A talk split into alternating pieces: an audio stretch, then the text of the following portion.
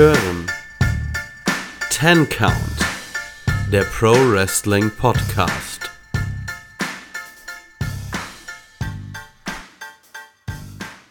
Hallo und herzlich willkommen hier beim Ten Count Wrestling Podcast. Mein Name ist Keanu, mit an meiner Seite der einzig wahre, der unvergleichbare, der Mann, der jedes Marco Stunt Match gesehen hat, der liebe Kevin. Ja, nochmal danke für nichts. Servus. Hast du dir eigentlich das Match der Stuntbrüder angeschaut? Also, ich habe jetzt keine Sadomaso-Neigung, von daher nein, natürlich nicht. Okay, liebe Hörer, bitte macht dem Kevin mal ein bisschen Druck, dass er sich dieses Match anschauen soll. Marco gegen Logan Stunt. Ich habe wahrscheinlich spannendere Sachen in der Vorschule gesehen. Ach, weiß ich nicht. Für einen Vorschulcatch könnte das da gut sein. Von der Masse her vergleichbar, aber. ja, äh, wir sind wieder zurück mit einer regulären Ausgabe. Das habt ihr ja schon, denke ich, an dem Intro gehört, in dem, ihr, in dem kein Metallica-Riff vorkommt, noch äh, Nick Gage angekündigt wird. Aber wir hoffen, ihr hattet ein bisschen Spaß mit der Game Changer Review. Wer sie noch nicht gehört hat, hört mal rein. Auch wenn ihr das Event nicht gesehen habt, dürftet ihr euren Spaß haben. War ganz lustig mit dem Jens. Wir haben über viele Sachen diskutiert, äh, auch über zum Beispiel Essig-Chips und Ikea. Es war wild. Und äh, Kevin erzählt die Erfahrung, äh, wie er ein 15-minütiges Markus Stunt-Match gesehen hat. Also es gab schönere Sachen an diesem Wochenende. Gut. Ja, zum Beispiel Dartpfeile. Dartpfeile sind jetzt auf jeden Fall bei mir fest ins Repertoire aufgenommen worden. Die gehören Unter allem anderen bezeichne ich nichts mehr als Deathmatch. So, wenn nicht mindestens Dartpfeile und eine Badezimmertür zu Bruch gehen, dann war das kein anständiges Match. Ich habe meine Barbecue-Spieße aus dem Schrank geholt. Ich bereite mich auf das Deathmatch-Debüt demnächst vor. Kevin gegen Markus Stunt in einem Deathmatch würde ich gerne sehen. Das würde ich auch gern sehen. Ja, aber du musstest dich am Ende hinlegen. Ich hätte meinen Spaß gehabt. Das reicht. Da käme auch der Pizzacutter zum Einsatz.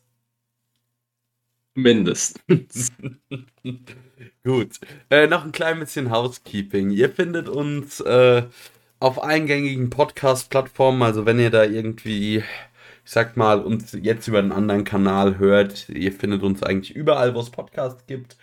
Wir sind auch auf Social Media, also auf Facebook und als Instagram als Ten Count Wrestling Podcast und auf Twitter als Count-Podcast. Äh, schreibt uns da gerne Kommentare, Anregungen, Kritik, Wünsche, Schlag mich tot. In letzter Zeit ein bisschen weniger geworden, also an alle Hörer und äh, unsere treue Ten-Count-Army. Ihr dürft uns ruhig schreiben, wir bitten darum.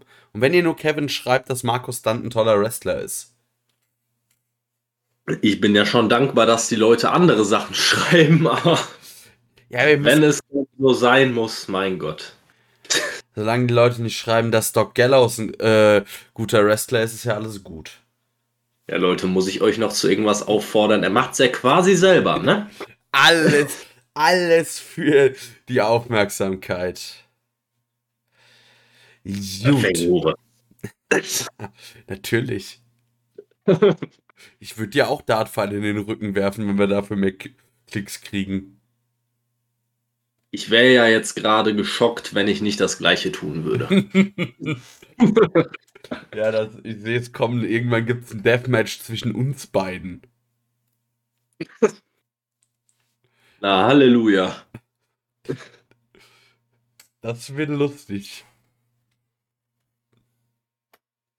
Der Dicke gegen den Großen. Nachher bezahlst du Nick Gage und ich gehe da nicht lebendig aus der Halle. Ich, ja, natürlich. Also ich würde mich definitiv, würde ich das Geld für ein Cameo ausgeben, um von Nick Gage äh, angekündigt zu werden.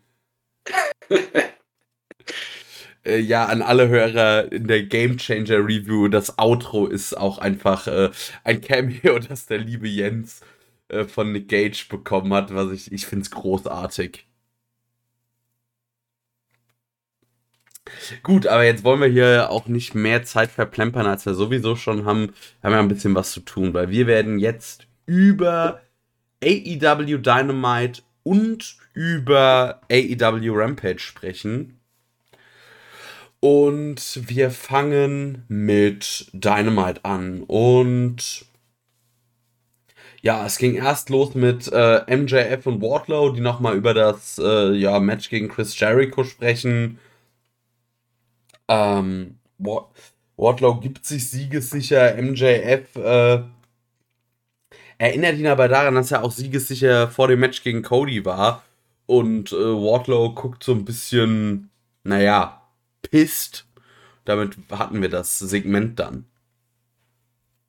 Fand ich aber eine geile Anspielung, um, ja. um dann noch kurz drauf einzugehen. Ich fand es einfach eine wirklich geile Anspielung darauf, dass Wardlow, oder beziehungsweise man gibt hier Wardlow einen Grund, warum er nicht zufrieden damit sein könnte, für MJF weiterhin zu arbeiten.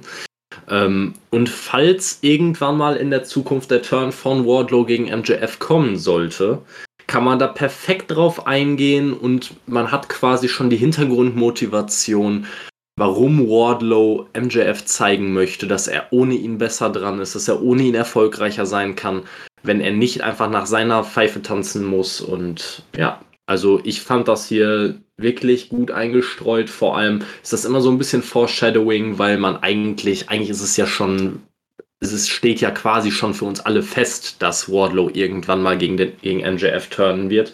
Und die, viele Leute warten da seit Monaten drauf. Ja, man, ähm, die ersten Andeutungen dazu gab es ja letztes Jahr äh, schon in dieser ganzen John Moxley Storyline, als äh, da gab es ja schon die ersten Spannungen zwischen den beiden. Ja, genau. Und da, eben, dass man das hier so ein bisschen weiterführt im Hintergrund. Man es zwar nicht in den Vordergrund putscht, aber man hat immer mal wieder kleine Seitenhiebe von MJF, die dann irgendwann dafür sorgen könnten, dass es diese, äh, diese Fehde der beiden gibt. Ich bin jetzt schon gespannt, wann das Ganze dann den Startschuss äh, kriegt und wann es losgeht wirklich, weil äh, ich sehe in Wardlow wirklich eine große, große Zukunft. Ja. Äh, und dann ging es in die Halle. Die Kommentatoren erzählen uns mal so ganz locker nebenbei, yo, Christian ist äh, Nummer 1 Contender für den World Title bei All Out. Ich war so ein bisschen okay.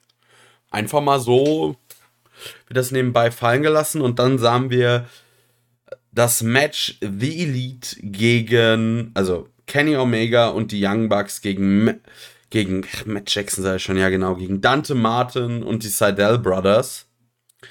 Äh,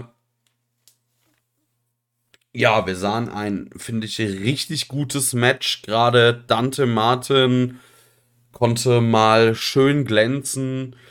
Und ja, am Ende frisst er dann erst einen One-Winged Angel und dann eine BTE-Trigger-V-Trigger-Kombination und damit wird dieses Match dann beendet. Aber wir haben also einen Haufen geiler Spots und schöner Sequenzen gesehen. Also dieses Match kann man jedem empfehlen. 13 Minuten, kurzweilig zu schauen. Und ich hasse die Elite. ja, ähm, ich muss ehrlich sagen, vor dem Match habe ich mir gedacht, wer zur Hölle braucht diese Begegnung? Man hatte auf der einen Seite die Elite, die gefühlt so, so gut wie jedes, jedes Match in letzter Zeit gewinnen durfte. Auf der anderen Seite quasi das Jobber-Kollektiv. Also Dante Martin und die Seidel Brothers, die gefühlt jedes wichtige Match bei Dynamite verlieren. Dante Martin, was soll man dazu sagen? Der, der Mann ist halt nun mal extrem jung. Ich glaube, er ist 20 Dazu äh, ist er eigentlich ein Tag-Team-Wrestler, sein Bruder ist noch immer verletzt. Ähm, und jetzt muss man ihm halt irgendwas zu tun geben in der Zeit, in der sein Bruder sich von seiner Verletzung erholt. Ähm, trotzdem muss man hier sagen, man hat das Beste aus dem Match gemacht. Also ich war null hyped auf das Match, aber gerade Dante Martin hat es im äh, Verlaufe des Matches echt geschafft, mich da reinzubekommen. Also ich war Feuer und Flamme zwischendurch. Da waren Spots bei Wahnsinn. Also der Junge ist wahnsinnig talentiert im Ring. Ähm, auch gutes Selling an manchen Stellen. Also es war nicht einfach nur pures Spot-Wrestling, wenn es natürlich auch über, überwiegend genau das war. Aber unterm Strich hat mir das Match mega gut gefallen. Ähm, ich habe ich war, ich habe mich selber so ein bisschen ertappt während des Matches, dass ich so während den ersten starken Aktionen von Dante Martin mir einfach nur gesagt habe, super, jetzt darf der Jobber also wieder bei Dynamite äh, gegen den World Champion und die Tag Team Champions stark aussehen, nur damit man da ein ellenlanges Match rausquetschen kann. Das hat mich am Anfang noch gestört, aber mit der Zeit hat mich Dante Martin so in seinen Bann gezogen, dass ich nichts mehr meckern konnte. Also es war einfach nur ein geiles Match unterm Strich und ich hätte nicht gedacht, dass Dante Martin es schafft, mit einem einzigen Match so einen ganz kleinen Internet-Hype auszulösen, weil ich habe danach gerade äh, auf deutschsprachigen AW-Seiten ganz wilde Sachen gelesen, wo Dante Martin dann teilweise schon mit Leuten äh, gleichgesetzt wurden, wurde wie Sammy Guevara, MJF oder den Jungle Boy, wo ich dann noch die Leute gebremst habe und gesagt habe, Leute, hatte ein gutes Match kommt mal runter, der ist noch lange nicht auf dem Level. Ähm, aber trotzdem wirklich Wahnsinn, was er durch dieses eine Match äh, ja, auslösen konnte. Ja, aber ich finde, da tust du ihm fast ein bisschen Unrecht. Also zum einen, ja, die Seidel Brothers sind wirklich äh, zwei Jobber, aber ich finde, Dante Martin wurde schon dafür, dass er ein junger Tag-Team-Wrestler ist, der seit Monaten kein Tag-Team-Match bestreiten kann, äh, doch immer ganz gut dargestellt und auch vorher, finde ich, hat er durchaus schon starke Matches abgeliefert. Also auch was ich so bei, was ich dann mal bei Dark und Dark Elevation von ihm gesehen habe, also das ist schon nicht so schlecht. Also wir haben, ich werde immer wieder Rückschlüsse äh, ziehen auf äh, unsere Game Changer Review, aber da haben wir Matches auch von zwar großartigen Highflyern gesehen, die aber, wie sagt man, mit Wrestling nicht so viel am Hut haben. Und das ist bei Dante Martin ja doch durchaus anders. Ja, nee, ich meinte mit, äh, mit der Jobber-Bemerkung meinte ich jetzt auch nicht, dass der Junge ansonsten nichts im Ring zeigt und dass das jetzt sein erstes generelles gutes Match war. Aber er wurde meistens, ja, wie du schon gesagt hast, bei Dark eingesetzt logischerweise auch. Ne? Ähm, deswegen fand ich halt trotzdem diesen, diese Vergleiche, die da teilweise gezogen wurden mit Leuten, die jetzt inzwischen schon eher der Uppercard zuzuordnen sind oder die langsam ins Main Event vorstoßen, der Vergleich war halt weit hergeholt. Ne? Also er, macht, er ist für sein Alter im Ring wahnsinnig weit. Für mich persönlich fehlt da einfach das gewisse Charisma und das kannst du einem halt normalerweise nicht beibringen. Es kann sein, dass es mit der Zeit einfach da ist irgendwann. Ich habe da auch schon mal gesagt, also die Leute, die jetzt mit äh, damals, wo die Hardys gerade ihre ersten Jobber-Matches in der WWF hatten, wer damals in Jeff Hardy einen kommenden World Champion gesehen hatte, der, hat, war wahrscheinlich auch auf Crack oder so. Ne? Also von daher alles ist möglich, aber ich sehe es aktuell nicht. Trotzdem mega Leistung von dem Jungen und was da noch kommt, man wird sehen. Ich bin generell gespannt, was mit Top Flight passiert, wenn, äh, wenn sein Bruder wieder da ist. Ja. Ja. Gut, nach dem Match, äh, ja, sollten wir dann eigentlich eine Don Callis Promo hören, weil, also, wir sollten erst das obligatorische Tony Schiavone Interview sehen. Das wurde aber durch Don Callis unterbunden. Der wollte eine Promo halten. Und dann kam äh, Christian Cage raus. Äh, Callis bezeichnete ihn dann als Stamford Stooge, also eine kleine ja, Spitze an seine WWE-Vergangenheit und äh, ja, kam, machte dann so ein bisschen oder wollte dann die Promo so in diesem Bereich ziehen. Ja, was willst du denn hier alleine? Wir sind zu zehn. Nein, seid ihr nicht, aber ah. Und äh, ja, dann kam der Jurassic Express eben noch dazu. Und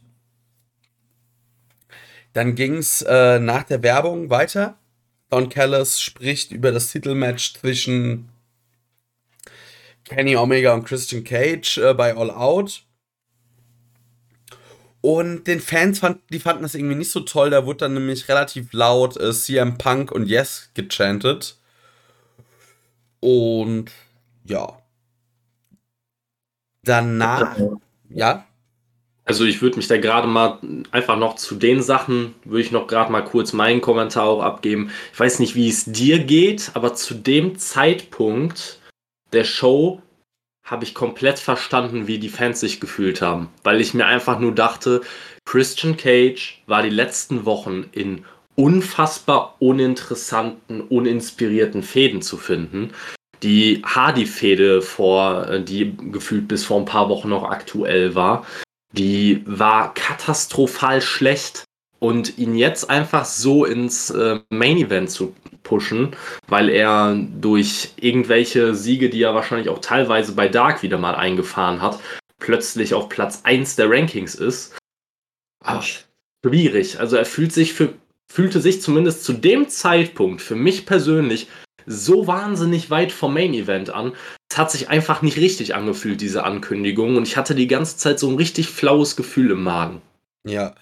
Dann bezeichnete Kellis ihn als äh, Ringgeneral. Da hatte ich dann direkt äh, das Walter-Theme im Ohr. das war mir klar. Es gibt nur einen Ringgeneral. Und ja, äh, ja, dann kam noch so alles Mögliche, so Spitzen gegen äh, Christian, aber dann packt Christian eben mal aus und sagt, ja, du, Don, äh, kleine, ich hatte ein Meeting mit Tony und mit äh, Scott Damore. Und ja, bei Rampage äh, habe ich ein Titelmatch gegen Kenny Omega.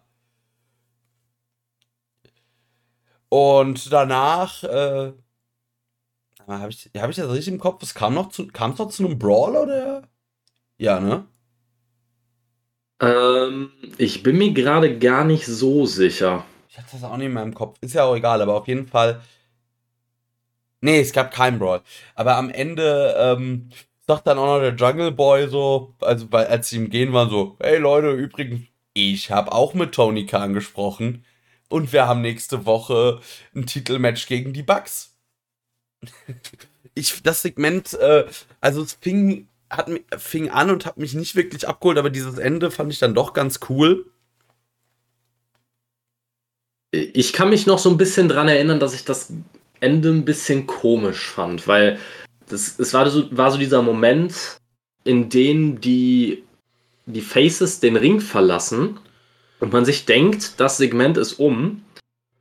Derjenige im Hintergrund, der dafür zuständig ist, die Theme-Songs einzuspielen, der war sich, glaube ich, selber nicht sicher. Darf ich, darf ich nicht? Die ja. ganze Zeit. Aus, an, aus, an, aus, an. Zwei Worte, zwei Sätze, wieder aus, wieder an. Es war, eine, es war wieder ein absolutes Chaos. Äh, weil der, ich weiß nicht, ob der Jungle Boy, ob das so gedacht war, dass er diese, dass er diese Ankündigung noch kurz hinterher schiebt oder ob er da kurz äh, seine Lines vergessen hat und die ihm dann später zugetragen wurden oder er, sie ihm wieder eingefallen sind oder ob das so gedacht war. Ich habe keine Ahnung. Es wirkte auf jeden Fall nicht so richtig gut. Aber ansonsten, was die Ankündigungen angeht, ich muss sagen, wie gesagt, zu dem, zu dem Title-Match, da werden wir nachher noch zukommen, wenn wir über Rampage sprechen. Zu, zu der Ankündigung generell, zu der Ansetzung muss ich sagen, dachte ich mir, geile Ansetzung, kann man machen, gerade mit der Impact-Vergangenheit von Christian, perfekt. Bei den Tag-Teams dachte ich mir, weiß nicht. Also ich kann mir nicht vorstellen, dass nach so einer langen Regentschaft die Bucks ihre Titel bei Dynamite verlieren. Deswegen finde ich das alles so ein bisschen schwierig, dass man jetzt in Jurassic Express auch noch den Bucks zum Fraß vor, vorwirft, falls es so kommen sollte. Das muss, ähm, also ich habe mir auch nur, das war dasselbe, was ich mir gedacht habe. Aber das muss der Jurassic Express doch machen. Also, weil dann, sonst kannst du auch einfach zu einem Bug sagen, ja, hier Titel Lebenszeit stampft, ihr müsst sie gar nicht mehr verteidigen, weil dann, dann weiß ich nicht, gegen wen man die, gegen wen sie die Titel noch äh, aufs Spiel setzen sollen. Ja, ich habe immer noch so ein bisschen im Hintergrund, dass man jetzt ja die FTA gegen, äh, gegen die gegen Proud and Powerful Fehde ein bisschen länger zieht. Deswegen kann ich mir vielleicht auch vorstellen, dass es dann vielleicht ja auch ein Match zwischen Proud and Powerful und den Bucks bei All Out geben könnte. Ja, gut, ich weiß gab's halt auch schon gab es auch schon, klar, aber ähm, ich glaube auch jetzt bei den, bei den wirklich etablierten Tech-Teams gibt es kaum noch eine Paarung mit den Bugs, die es noch nicht gab. Also nee. schwierig. Äh, ja, das ist. Also ich hoffe einfach, dass ich hier nächst, jetzt dann äh, in der nächsten Review da sitze und ganz, ganz glücklich bin, dass die Bugs das äh, die, endlich die Titel verloren haben, weil ich kann's, ich ertrage es nicht mehr. Wir werden es sehen. Als nächstes bekamen wir Malachi Black zu sehen, der meinte, ich habe mein Versprechen eingelöst. Ich habe das gemacht, weil ich gesagt werde. Und jetzt bin ich hier der Böse oder was? Nur weil ich, ich habe euch gesagt, ich mache Cody fertig und jetzt hab ich's. Dann sagt er noch zu Cody, hier, du stehst mit einem Bein im Grab, hält dabei seinen Schuh hoch und sagt, also sag mir Bescheid, äh, wenn, wenn ich dir das andere Bein auch noch ins Grab stellen soll. Kriegen wir hin. Äh, großartiges Segment. Malachi Black fühlt sich richtig heiß an. Er muss jetzt aber halt irgendwie es weitergehen und Cody ist ja erstmal draußen. Genau das ist das Problem, was ich mir während äh, was mir während des Ganzen durch den Kopf ging. Weil ich mir gedacht habe, auf der einen Seite ist dieses Promo-Package echt gut gewesen und es passt perfekt zur Cody-Fehde. Das Problem ist einfach, dass Cody jetzt wirklich auf, ich weiß nicht, wie, wie lange er genau raus sein wird, aber es werden wohl einige Wochen mal mindestens sein. Ähm, deswegen, so lange diese Feder auf Eis zu legen, das wird ganz, ganz schwer. Deswegen ist es vielleicht auch ein bisschen blöd gewesen, dass man das, äh, auf der einen Seite ist es gut, weil man dadurch die, dass man das Match der beiden so früh gebracht hat, weil man dadurch quasi diese Story hat, dass Cody vielleicht auch aufgrund dieser Niederlage so lange nicht mehr wiederkommt. Auf der anderen Seite ist es aber auch negativ, weil man so sich wieder bemühen muss, das Ganze heiß zu machen, wenn Cody jetzt in einigen Wochen oder vielleicht auch Monaten, man weiß es ja nicht genau, anderthalb Monate, ein Monat, was weiß ich, wenn er dann wieder zurückkommt. Ähm, vor allem finde ich es schwer jetzt für Malachi Black ein passendes Übergangsprogramm zu finden. Du wirst ihn jetzt nicht Woche für Woche über Cody reden lassen können. Und ich bete schon, dass man nicht auf die blöde Idee kommt, ihn in irgendein Programm mit Matt Hardy-Beteiligung reinzuschmeißen, weil das ist eigentlich immer das, was man macht im Moment, wenn man gerade für irgendjemanden nichts zu tun hat. Entweder man packt Team Tess aus der letzten Ritze aus oder Matt Hardy. Team Tess ist kurz davor, sich aufzulösen, beziehungsweise mittendrin. Matt Hardy hat gerade eher weniger zu tun, außer allen Leuten auf den Sack zu gehen, bis auf, dass es halt dann hier gegen Heal wäre, spricht er halt nicht viel gegen, leider. Ja, die Sache ist halt nur, also meistens war Matt Hardy ja die erste Feder, aber das wäre ja, äh, also wie, dann willst du Matt Hardy, also so wie man Malachi Black darstellt, äh, zerschrotet der komple das komplette Hardy Family Office in einem Gauntlet-Match innerhalb von 10 Minuten. Jetzt, wenn du es so sagst, dann hätte ich die Fehde doch ganz gern. ja, also das, so wenn von mir aus Malachi Black wirklich im Alleingang das komplette Hardy Family Office äh, auflöst, weil er all, sie komplett begräbt. Wirklich schade wäre es um niemanden. Nee. Weil der, weil der, Butcher ist verletzt und der, sagen wir ehrlich, der ist der einzig Interessante in diesem ganzen Stable. Mhm. Von mir aus. Also, Tony Khan macht das so, äh, Malachi Black darf innerhalb von einer Dynamite-Episode das gesamte Hardy Family Office einfach in einem Gauntlet-Match äh, zerstören. Go for it. ja. Gut, äh, dann kamen wir zum meiner Meinung nach langweiligsten TNT-Champion, den wir bisher hatten. Miro hält immer noch seine weirden Promos. Äh, ich weiß auch nicht, ob der zu viel Weihwasser gesoffen hat oder ihm als Kind zu viele Gesangsbücher auf den Kopf gefallen sind. Ah ja. Der Mann ist mit der WWE groß geworden. ja, okay, das kann sein. Say your prayers. Hallo? ja. Wo das einen hinführt, hat Hulk Hogan doch eindrücklich gezeigt. Richtig. Man, man steht mit, was weiß ich, Anfang, mit Ende 60, Anfang 70 im Piratenkostüm, rennt man äh, auf der WrestleMania-Bühne rum. Ach, seien wir mal ehrlich, Miro war gar nicht mal so kurz davor, dass er das mit äh, Mitte 30 auch durfte. Wäre mir, glaube ich, lieber gewesen als das da, weil das äh, Piraten-Gimmick hätte ich mir nicht angesehen. Ja, also ich muss jetzt mal ganz ehrlich sagen, ich verstehe nicht, warum man diesen Gimmickwechsel vorgenommen hat. Ich fand Miro wirklich während der Anfangszeit, während der ersten paar Wochen seiner Regentschaft wirklich interessant und echt cool, weil man diesen typischen Psycho-Charakter hat rauskommen lassen. Es war, es war einfach nur ein Psycho hier, der einfach alles und jeden zerstören wollte, der in seine Nähe kam. Inzwischen mit diesem God's Favorite Champion Gimmick, erstmal, es kam aus dem absoluten Nichts. Er, auf einmal fängt er plötzlich jede Woche darüber an zu reden, wie geil er seine Frau findet. Ist ja schön für dich, aber halt die Fresse, wir wollen es nicht hören. Und noch weniger ja. wollen wir sie sehen. Nee, das ist recht nicht, da wollen wir gar nicht drüber reden. Aber er redet jede Woche über nichts anderes, dann generische 0815 Promo, ich ne-, werde meinen Gegner auseinandernehmen. Also Miro war für mich vor ein paar Wochen, bevor dieses God's Favorite Champion Gimmick angefangen hat, war er für mich einer der Leute, die ich am liebsten gesehen habe bei AEW generell.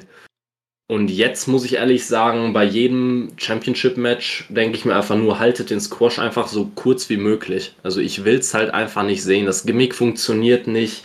Ähm, er hat, wir werden da auch nochmal, ich werde das auch nochmal sagen nachher, wenn wir über sein Match reden. Äh, der Theme-Song funktioniert nicht, das Gimmick funktioniert nicht, seine ganzen Promos sind 0815. Also, das ist wirklich ganz traurig, in welche Richtung das geht. Wenn das seine eigene Idee ist, dann sollte er wirklich nochmal an den Anfang zurückgehen. Ja. Ja, vielleicht, vielleicht ist Miro halt auch einfach nicht, äh, ich sag mal, vielleicht ist Miro sowas, was man im Fußball ein ewiges Talent nennt. Ich find's halt traurig, weil mit, die, mit dem Best Man-Gimmick oh, fand ich war auch viel Schmutz dabei, seien wir ehrlich. Ja, die, An die Anfänge, aber ich fand jetzt, nachdem er Kip Sabian attackiert hat, ging es für mich steil bergauf mit ihm. Und ich habe ihn eigentlich schon in ein paar Monaten safe im Main Event gesehen, aber jetzt muss ich sagen, boah, das, äh, das ist aber sowas von Rohrkrepierer, dieses Gimmick. Also das ist wirklich, das tut mir weh beim Zugucken. Das ist das schlechteste Gimmick, das er wahrscheinlich in seiner gesamten Karriere seit dem WWE Main Roster jemals hatte. Und das soll was heißen. Ja, obwohl, ich weiß nicht, wo er da hier mit dem singenden Typen unterwegs war, das war auch schon. Rusev Day war sowas von over. Also da das Gimmick, das war nicht 100% meins, aber es war wahnsinnig over. Ja, das, das stimmt. Ist, äh, das ist wirklich absoluter Kernschrott. Ja. Gut, äh, als nächstes haben wir Darby Allen gegen Daniel Garcia mit 2.0 oder Everrise, wie sie auch immer heißen. Wurden die uns eigentlich jemals vorgestellt? Weil irgendwie waren die auf einmal da. Ich kann mich nicht erinnern, dass mal irgendjemand erklärt hat, wo die herkommen, wer die sind, was die wollen. Ähm, ich habe mal auf Facebook oder auf Insta, ich bin mir nicht ganz sicher, habe ich ein Video gesehen, wo die sich quasi kurz vorgestellt haben. Ich meine, das wurde auch vor ihrem ersten äh, Dynamite-Match, wurde das, glaube ich, auch kurz eingeblendet. Aber es war jetzt kein ausführliches Video, wo sie gesagt haben, ey, wir stellen uns jetzt vor, sondern es war eher einfach, wir fordern die, die und die heraus, um zu zeigen, wer wir sind. Ne? Wir sind 2.0 und Daniel Garcia, ne? Und das war es dann auch schon. Ne? Ich glaube, viel mehr steckt da im Moment auch noch gar nicht so richtig drin. Also es sind mal noch einfach relativ generische Charaktere. Ich muss sagen, Daniel Garcia hat mir im äh, Ring bislang echt gut gefallen. Bei den anderen beiden äh,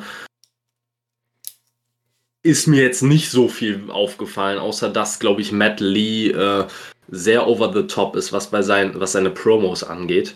Ähm, ansonsten Jetzt mal im Ernst, guck dir die Namen an und sag mir, dass sie nicht generisch sind. Daniel Garcia, Jeff Parker und Matt Lee. Das ist so, als hätte ich mir einen Würfel mit generischen Wrestling-Namen genommen und hätte mir einen zusammengewürfelt. Ja. Ja, ich weiß auch nicht. Ich finde, das ist sowas. Genau für sowas wurde doch mal Dark Elevation geschaffen. Ich weiß nicht, ob man dafür, also hat man echt so wenig Ideen aktuell oder geht einem, hat man, also da, keine Ahnung, dann lass doch Alistair Black irgend, oder, ja, oder Malachi Black halt einfach noch irgendjemanden wegsquashen oder so, aber das da, das hat doch irgendwie auch niemandem geholfen. Ja, ich sag mal, es war eine gute Fortsetzung von dem, was man die Wochen davor hatte. Und auch das Match fand ich eigentlich relativ gut. Wie gesagt, Daniel Garcia hat mir im, im Ring gut gefallen. Ich glaube, er ist auch noch relativ jung. Ich kann, ich werde es jetzt nicht währenddessen googeln, weil Daniel Garcia googeln, dann kann ich mir auch sparen. Dann kriege ich direkt 500.000 Einträge. Ähm, wahrscheinlich finde ich eher einen Pornodarsteller, der so heißt, als einen Wrestler. Ähm, keine Ahnung. Also das Match an sich absolut fein für mich was ich mir nur bei den, bei den Leuten immer denke, ist, hat AEW vielleicht oder sollte AEW den Leuten vielleicht mal mehr Hilfe bieten, was Gimmicks und kreative Ideen angeht. Na, also ich habe das Gefühl, dass AEW den Wrestlern sehr, sehr viel kreative Freiheit gibt und wenig wirklich versucht, Gimmicks zu formen. Ähm, die einzigen, die mir jetzt wirklich einfallen, wo man, wo ich, wo ich wirklich sagen würde, okay, die haben ein Gimmick von AEW bekommen, wirklich bekommen. Das wäre einmal The Librarian krachend in die Hose gegangen. Und danach äh, ging es, ich glaube auch bei äh, The Acclaimed, bin ich mir auch nicht sicher, ob das ihre eigene Idee war oder ob das die AEW-Idee war, dass man sie als Tag-Team so zusammengesteckt hat und mit diesem Gimmick. Aber auch da ist man ja, da habe ich quasi gerade eine super Überleitung zu Max Caster hinbekommen. Das scheint ja auch so, als wäre der zumindest jetzt gerade, hätte ordentlich Backstage-Sheet und ob der jemals ja, wiederkommt. Also auf jeden Fall zwei Monate suspendiert. Ja, das auf jeden Fall. Ich bin sowieso noch gespannt, ob der jemals wiederkommt, weil er ist, glaub, hat, glaube ich, auch bis auf ein paar Ausnahmen ist er allen bei AW auf Instagram entfolgt. Fände ich sehr schade. Ja. Talent. Äh, habe ich viel, habe ich große Dinge drin gesehen. Ähm, aber jetzt nochmal zurück zu den, äh, zu 2.0 und Daniel Garcia denen würde so ein Gimmick wirklich gut tun, weil ich sehe, gerade bei 2.0 sehe ich nicht, wie sie ohne Gimmick klarkommen. Ja, vielleicht war das auch das, was mich an dem ganzen Ding gestört hat. Das hat sich so irgendwie so sehr wie irgendeine In Indie-Ansetzung angefühlt und dafür schaue ich eigentlich nicht AEW. Ja, gut, da, da ist was dran. Wobei mit der Vorgeschichte der Woche davor fand ich das noch in Ordnung. Ähm, ja gut, ich weiß nicht, ob, du noch, ob dir noch irgendwas aus dem Match ein, aufgefallen ist oder ob wir direkt darüber reden wollen, was danach passiert ist. Ja, wir springen da direkt. Das Match war ordentlich, aber ist jetzt auch nichts, über das man eigentlich sprechen muss. Äh, nach dem Match gab es dann irgendwie, ja, ein Brawl gegen Sting und wir haben die Ankündigung nächste Woche Darby Allen und Sting gegen irgendwie Point O. Ja, und das ist halt dann auch so der Moment, wo man sich fragt, brauchen wir das? Also ich meine, wir haben wirklich eine ganz, ganz limitierte Anzahl an Sting-Matches. Wollen wir Sting dann ausgerechnet gegen die Jobbers, äh, Jobberbande sehen? Also ich weiß nicht, nie, eigentlich nicht. Nee, und vor allem denke ich mir, also was mein Punkt, was mein Gedankengang jetzt noch so ist, zu diesem ganzen Segment, können wir da nicht einfach noch eine zweite Frauenfehde mal sehen oder noch irgendwie mal wirklich ein bisschen ein paar Story-Programme in der Damendivision? Ja, ist ein guter Punkt. Äh, man hätte da einiges an Zeit einsparen können. Gerade, wie gesagt, der, der Post-Match-Brawl äh, hätte nicht sein müssen, großartig. Auch das, auch die Ansetzung für die nächste oder ich meine, es war für die nächste Woche äh, mit, äh, mit Sting und Darby gegen 2.0. Es nimmt alles nur Zeit weg, es hilft unterm Strich niemandem, weil jetzt mal im Ernst, die haben keine Reputation bei AEW. Es bringt weder Darby noch Sting etwas, gegen diese Leute zu gewinnen. Und ähm, ich denke mal, der einzige Hintergedanke dahinter könnte maximal noch sein, dass 2.0 nächste Woche gesquashed werden und Sting deswegen möglichst wenige Bumps nehmen muss. Ja, aber wow. Ja. Apropos ist mir gerade eingefallen, Also, dass äh, man vielleicht hier äh, Ethan Page aus den Shows schreibt, okay, aber was macht eigentlich Scorpio Sky? Äh. Was? so den Gegnern von Sting und Darby Allen tat das bisher irgendwie auch nicht so gut. Das ist so eine Fra das ist halt einfach so eine Frage, was macht eigentlich Scorpio Sky? Das ist eine Frage, die ich mir in meinem Leben noch nicht gestellt habe. Also ich, ich dachte mir dann so, okay, man hat Ethan Page aus der Show geschrieben. Schade eigentlich. Ja. Aber ich habe mir nie gedacht, okay, was macht eigentlich Scorpio Sky? Und ich glaube, der Tag kommt auch so schnell nicht mehr. Hoffentlich nicht. So, als nächstes hatten wir das Death Triangle Backstage. Und ja, die sind alle ein bisschen genervt von Andrade. Und äh, es geht dann so, quasi jeder will eigentlich Andrade aufs Maul hören. Und Pax sagt dann mal zu äh, Penta und Phoenix, Leute, ich mach das. Kümmert ihr euch mal darum, dass er Tag Team Gold holt. Äh, und wir haben auf jeden Fall die Ankündigung bekommen, Pack gegen Andrade bei All Out. Und ich muss sagen, auf das Match hab ich richtig Bock. Ich auch. Also ich habe da unfassbar Bock. Es ist halt immer so ein bisschen das Problem, dass man dann immer im ersten Moment aus Fansicht drauf guckt und sich denkt, boah, ist das eine geile Scheiße einfach nur. Ich will dieses Match sehen. Ich gebe den Leuten von mir aus 25 Minuten Vollgas ne, und zaubert mir dann 5-Sterne-Match auf die Beine auch dann kommt, dann kommt der Moment, wenn du zu viel nachdenkst und dir denkst, Sekunde mal, Andrade hat nicht wahnsinnig viele Matches bei AEW bestritten. Er muss dieses Match eigentlich gewinnen. Pack wurde aber extrem pro protected immer. Er wird aber höchstwahrscheinlich in dieser Fehde irgendwie den kürzeren ziehen müssen. Schade drum, aber trotzdem muss man mal opfern dafür, dass man ein 5-Sterne-Match bekommt, wahrscheinlich. Ja, und auch um Andrade over zu bekommen. Also ich denke, Pack wird das, äh, das wird jetzt Pack nicht begraben, aber wenn die beiden halt sich wirklich einen, ich sag mal, 20, 25 Minuten Klassiker liefern können dürfen und dann am Ende halt äh, Andrade das Ding gewinnt, dann ist das okay. Ja, würde ich auch sagen. Also, das tut am Ende dann keinem großartig weh. Ähm, und Pack ich freue mich einfach äh, und Andrade wird sehr helfen. Ja, es wird Andrade extrem helfen. Deswegen, ich bin sehr gespannt. Ich bin generell gespannt, wie diese Fehde weitergehen wird, wie dieses Programm weitergeht. Die meisten Leute rechnen ja noch immer damit, dass sich äh, irgendwann zu einem bestimmten Zeitpunkt die Lucha Bros Andrade anschließen werden. Ich fände das halt auch irgendwo passender, weil ich einfach Pack in diesem ganzen Trio-Ding nicht sehe. Also ich finde, Pack funktioniert viel, viel, viel, viel besser, wenn er alleine ist. Und man würde ihm hier fast schon einen Gefallen tun, wenn man ihn aus dieser Konstellation rausnimmt. Auf ja. der anderen Seite tut das Andrade wahrscheinlich extrem gut, so ein Stable um sich rum zu haben.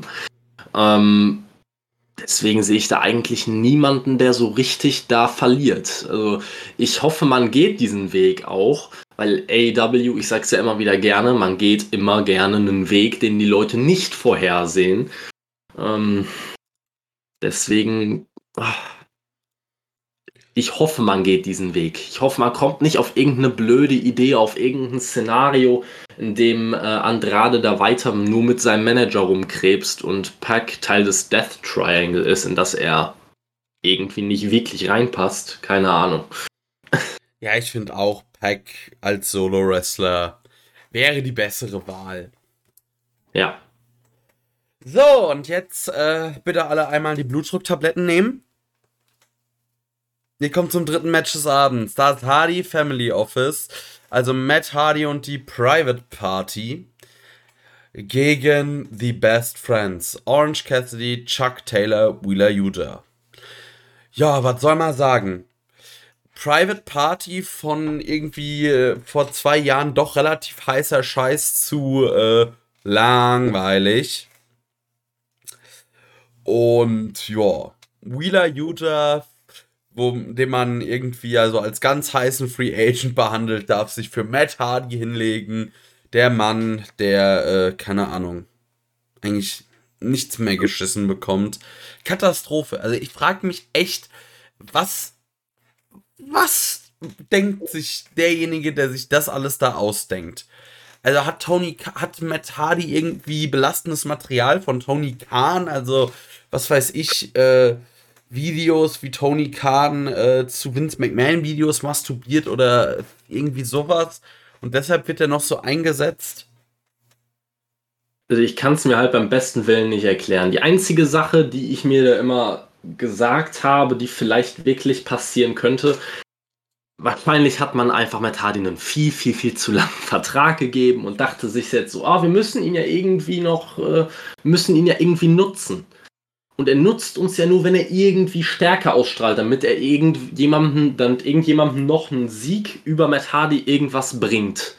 Ich kann mir super vorstellen, dass er demnächst wieder in irgendeine an den Haaren herbeigezogene erste oder zweite Fehde von Superstar XY äh, reingeschmissen wird, sich hinlegen darf und uns massiv auf die Eier geht.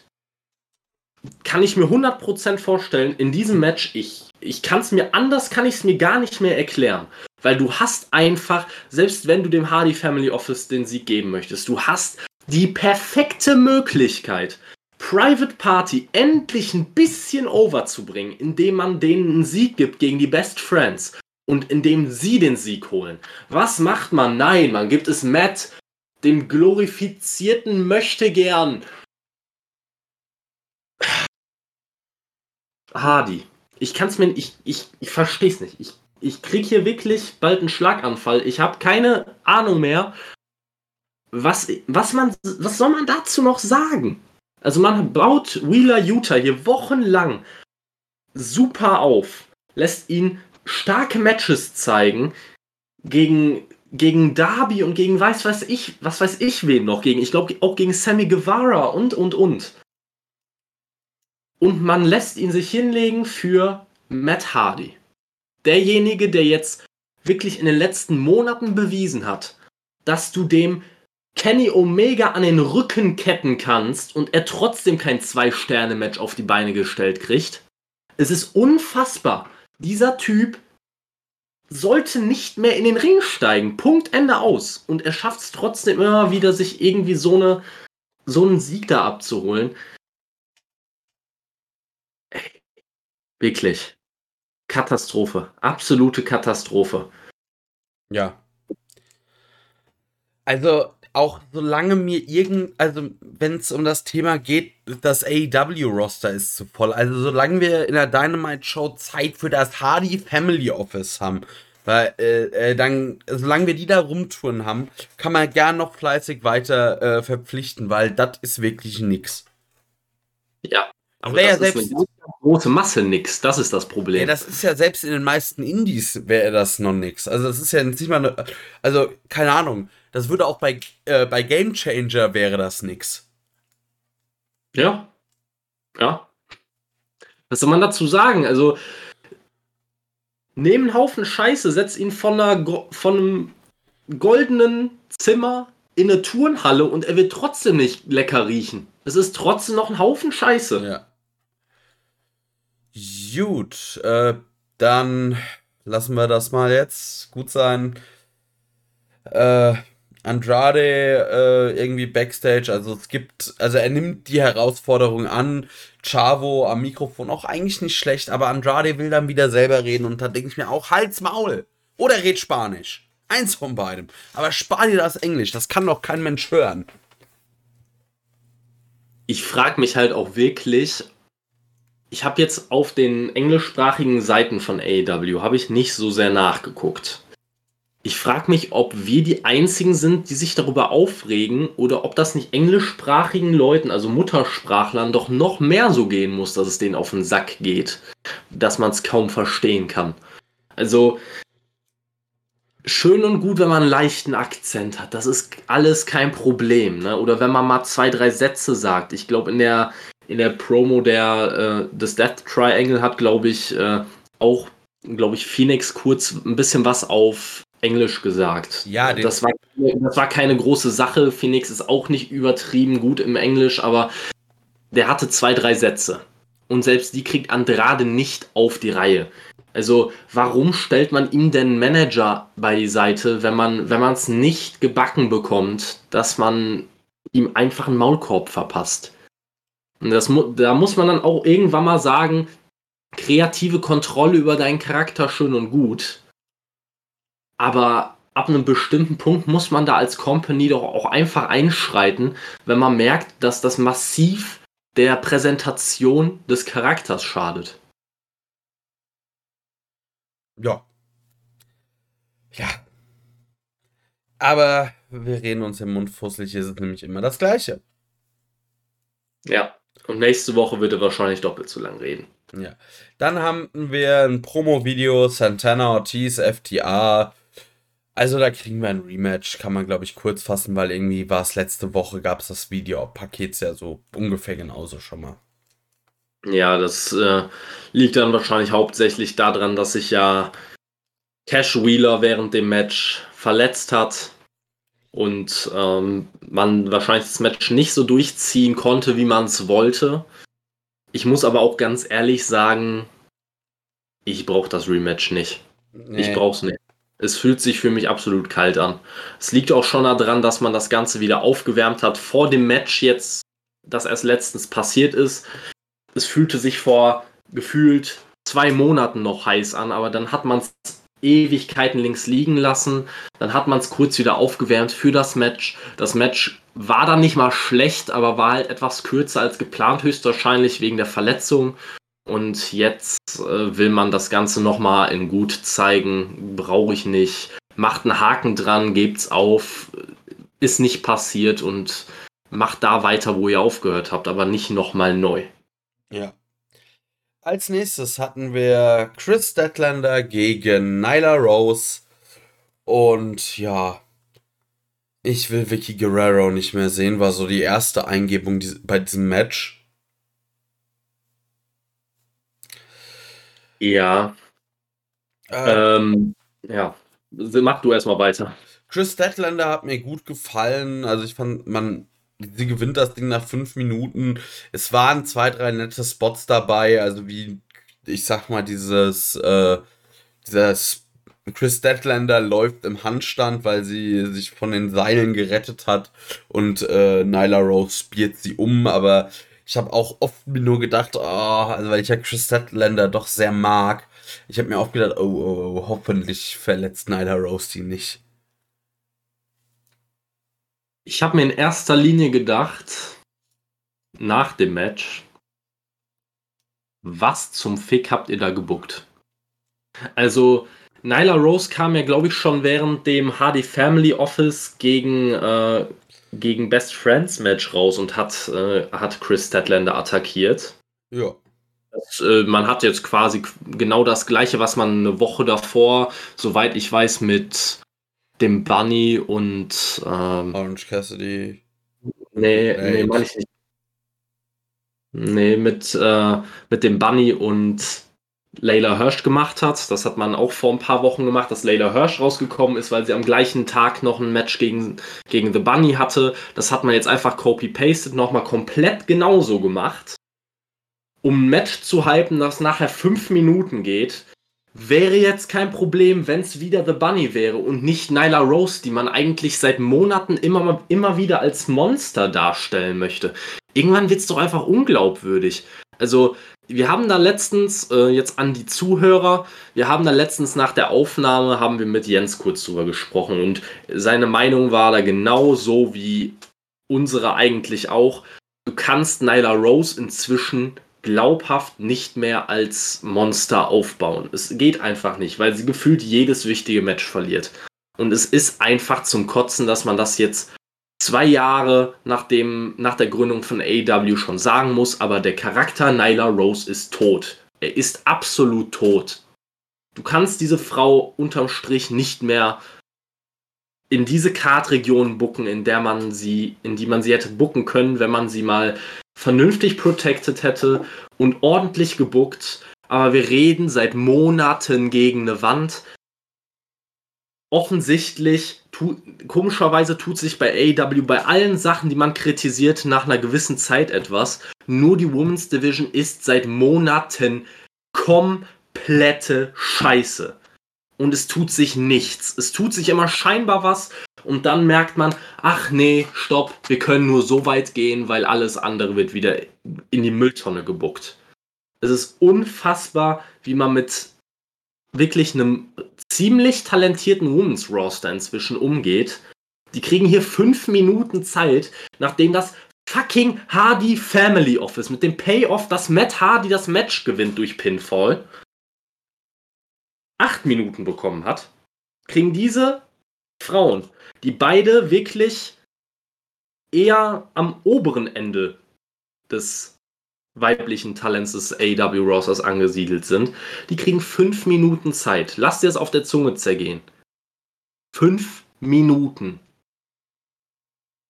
Ja. Wir reden über irgendwelche Workerinnen. Das sind zwei Leute, über die entweder seit Monaten schon gesagt wird, die könnten künftige Women's Champions sein, oder Nyla Rose war sogar schon Women's Champion. Fünf Minuten. Ja. Also ich fand es ja gut, man hat Chris Statlander damit gut dargestellt, aber nein. Na, Rose, äh, ja gut, die ist jetzt erstmal raus, aber eigentlich, sie hatte auch schon keinen Anspruch mehr auf das letzte Match gegen Britt Baker und irgendwie auch nicht davor. Die war so, wurde so oft in irgendwelche Championship-Matches geworfen, wo man sich immer gefragt hat, warum? Ja. Und vor allem frage ich mich jetzt, ich frag, oder ich besser gesagt, ich frage dich jetzt mal. Findest du denn wirklich, dass es Chris Stedlander so wahnsinnig weitergebracht hat, jetzt gegen Nyla Rose zu gewinnen?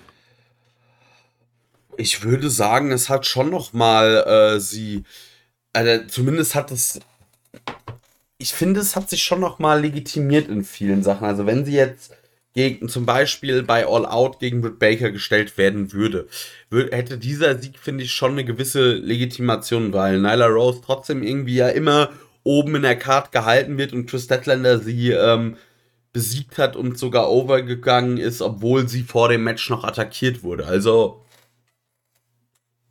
ja. Ja, gut. Ich finde es so interessant, weil ich wollte da einfach mal sehen, ob, de, ob nur ich das so sehe oder ob nur mein Gefühl das so ist. Aber ich finde wirklich, es hat ihr nicht wahnsinnig viel weitergeholfen im Vergleich dazu, wenn sie jetzt gegen, weiß ich nicht, wirklich gegen Layla Hirsch irgendein 0815-Match gewonnen hätte. Das, ich weiß nicht, ob sie das jetzt wahnsinnig viel weitergebracht hat.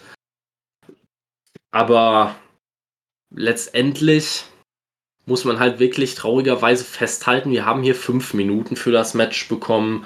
Äh, wir haben auch den wahrscheinlich cringesten Spot bekommen, äh, den ein Manager im ganzen oh. Jahr hat. Also ich, ich bin aus dem Cringe nicht mehr rausgekommen.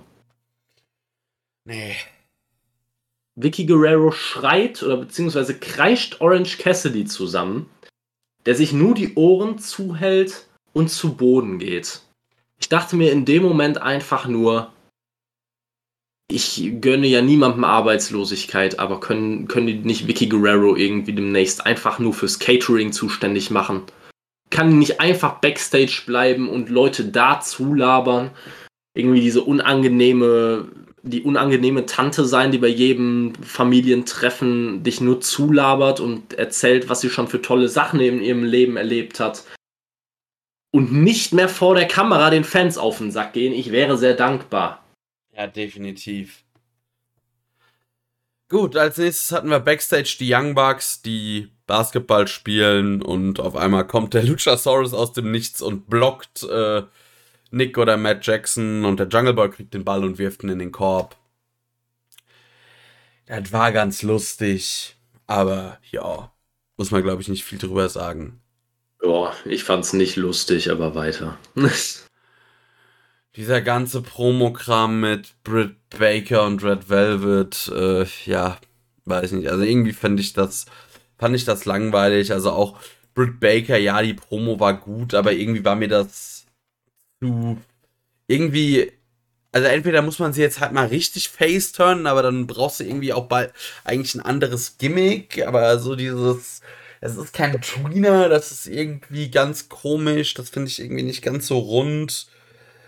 Äh, ja, da hat man es aber irgendwie auch geschafft, dass sie sich als Champion für mich zumindest schon nicht mehr so richtig heiß anfühlt. Klar, das war jetzt in Pittsburgh, dass sie in ihrer Heimatstadt heiß ist, aber weiß ich nicht. Und sie, Red ja. Velvet ist halt auch wirklich kein Gegner, wo ich sage, oh ja, da wird das jetzt äh, sich ganz groß an. Das fühlt sich ganz groß an mit dir.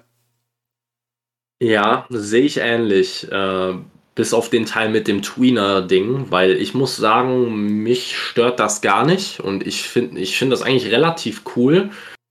Ähm, es hat nur hier ein bisschen gestört, dass einfach diese klare Heel-Face-Verteilung da war, die komischerweise, obwohl einem ja eigentlich klar sein musste, dass Britt Baker positive Reaktionen gerade in äh, Pittsburgh ziehen wird, ähm, war die Verteilung ganz klar, dass Britt Baker als Heel agieren sollte, was nicht annähernd funktioniert hat.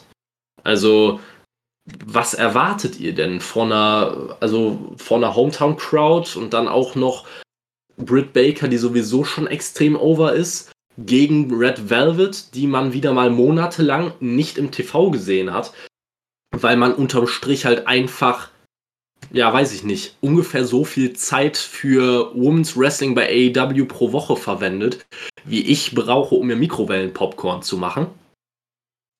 Also, ich weiß es nicht. Wie soll man darauf gehypt sein? Wie soll man darauf gehypt sein? Das liegt ja nicht mal grundsätzlich daran, dass nur Red Velvet irgendwie jetzt nicht gut ist oder so. Wie willst du Leute generell hypen, wenn zwei kleine Woman-Spots auf der Card sind pro Woche, eine davon ist für so ein 3 bis 4 Minuten Match und das andere hat irgendwas mit Britt Baker zu tun. Du hast einmal den Champion, der sowieso schon das maximale Spotlight einnimmt und dann noch irgend so ein kleines Squash-Match oder, oder so ein Jobber-Match, das innerhalb von 4, 5 Minuten rum ist. Da kannst du niemanden interessant aufbauen. Da muss man sich auch nicht wundern, dass vor jedem, vor jedem Women's Title Match jeder sagt, ey, das ist gar nicht mal so spannend hier. Das wird sich erst maximal ändern, wenn man, weiß ich nicht, vielleicht Thunder Rosa wieder da reinschmeißt und die ist nur deswegen interessant, weil man denen einmal vernünftige Zeit gegeben hat. Und das vor Monaten. Ja. Gut, äh, dann kam als nächstes, ja, äh, ein Video zu Brian Cage und Ricky Starks, ja, bla bla blub, viel zu lang gezogen, haben wir uns auch schon drüber ausgekotzt. Das ist so tot, da brauchen wir nicht drüber reden. Nein. Dann haben wir als nächstes die Impact World Tag Team Championship auf dem Spiel gehabt. Die God Brothers ja, gegen die Dark Order. Wieder sieben Minuten äh, ja, die Good Brothers verteidigen. Ich weiß nicht, was ich dazu sagen soll. Machen wir weiter, bitte. Sonst muss ich über ja. Gallows reden und dann vergesse ich ja. mich. Ich, ich werde nicht viel dazu sagen. Also erstmal, ich finde, die Matchzeit hat man hier nur angemessen gehalten. Man hat es nicht über die 10-Minuten-Marke kommen lassen, auch deutlich nicht. Was auch gut so war, weil ich überhaupt nicht verstanden habe, warum die Dark Order jetzt auf einmal ein Titelmatch bekommt. Ähm, alles sehr, sehr fragwürdig. Zumal man ja, ich bin mir nicht ganz sicher, aber hatten wir nicht eigentlich vor dem ganzen, äh, ja, vor diesem gesamten Match mit den, mit, mit Kenny und oder beziehungsweise mit, den, äh, mit der Elite gegen die Dark Order und Hangman, hatten wir doch gesagt, dass sie nur dann ein Titelmatch bekommen, wenn sie gewinnen. Ja, für die. Du selber, oder? Ja, das, ja.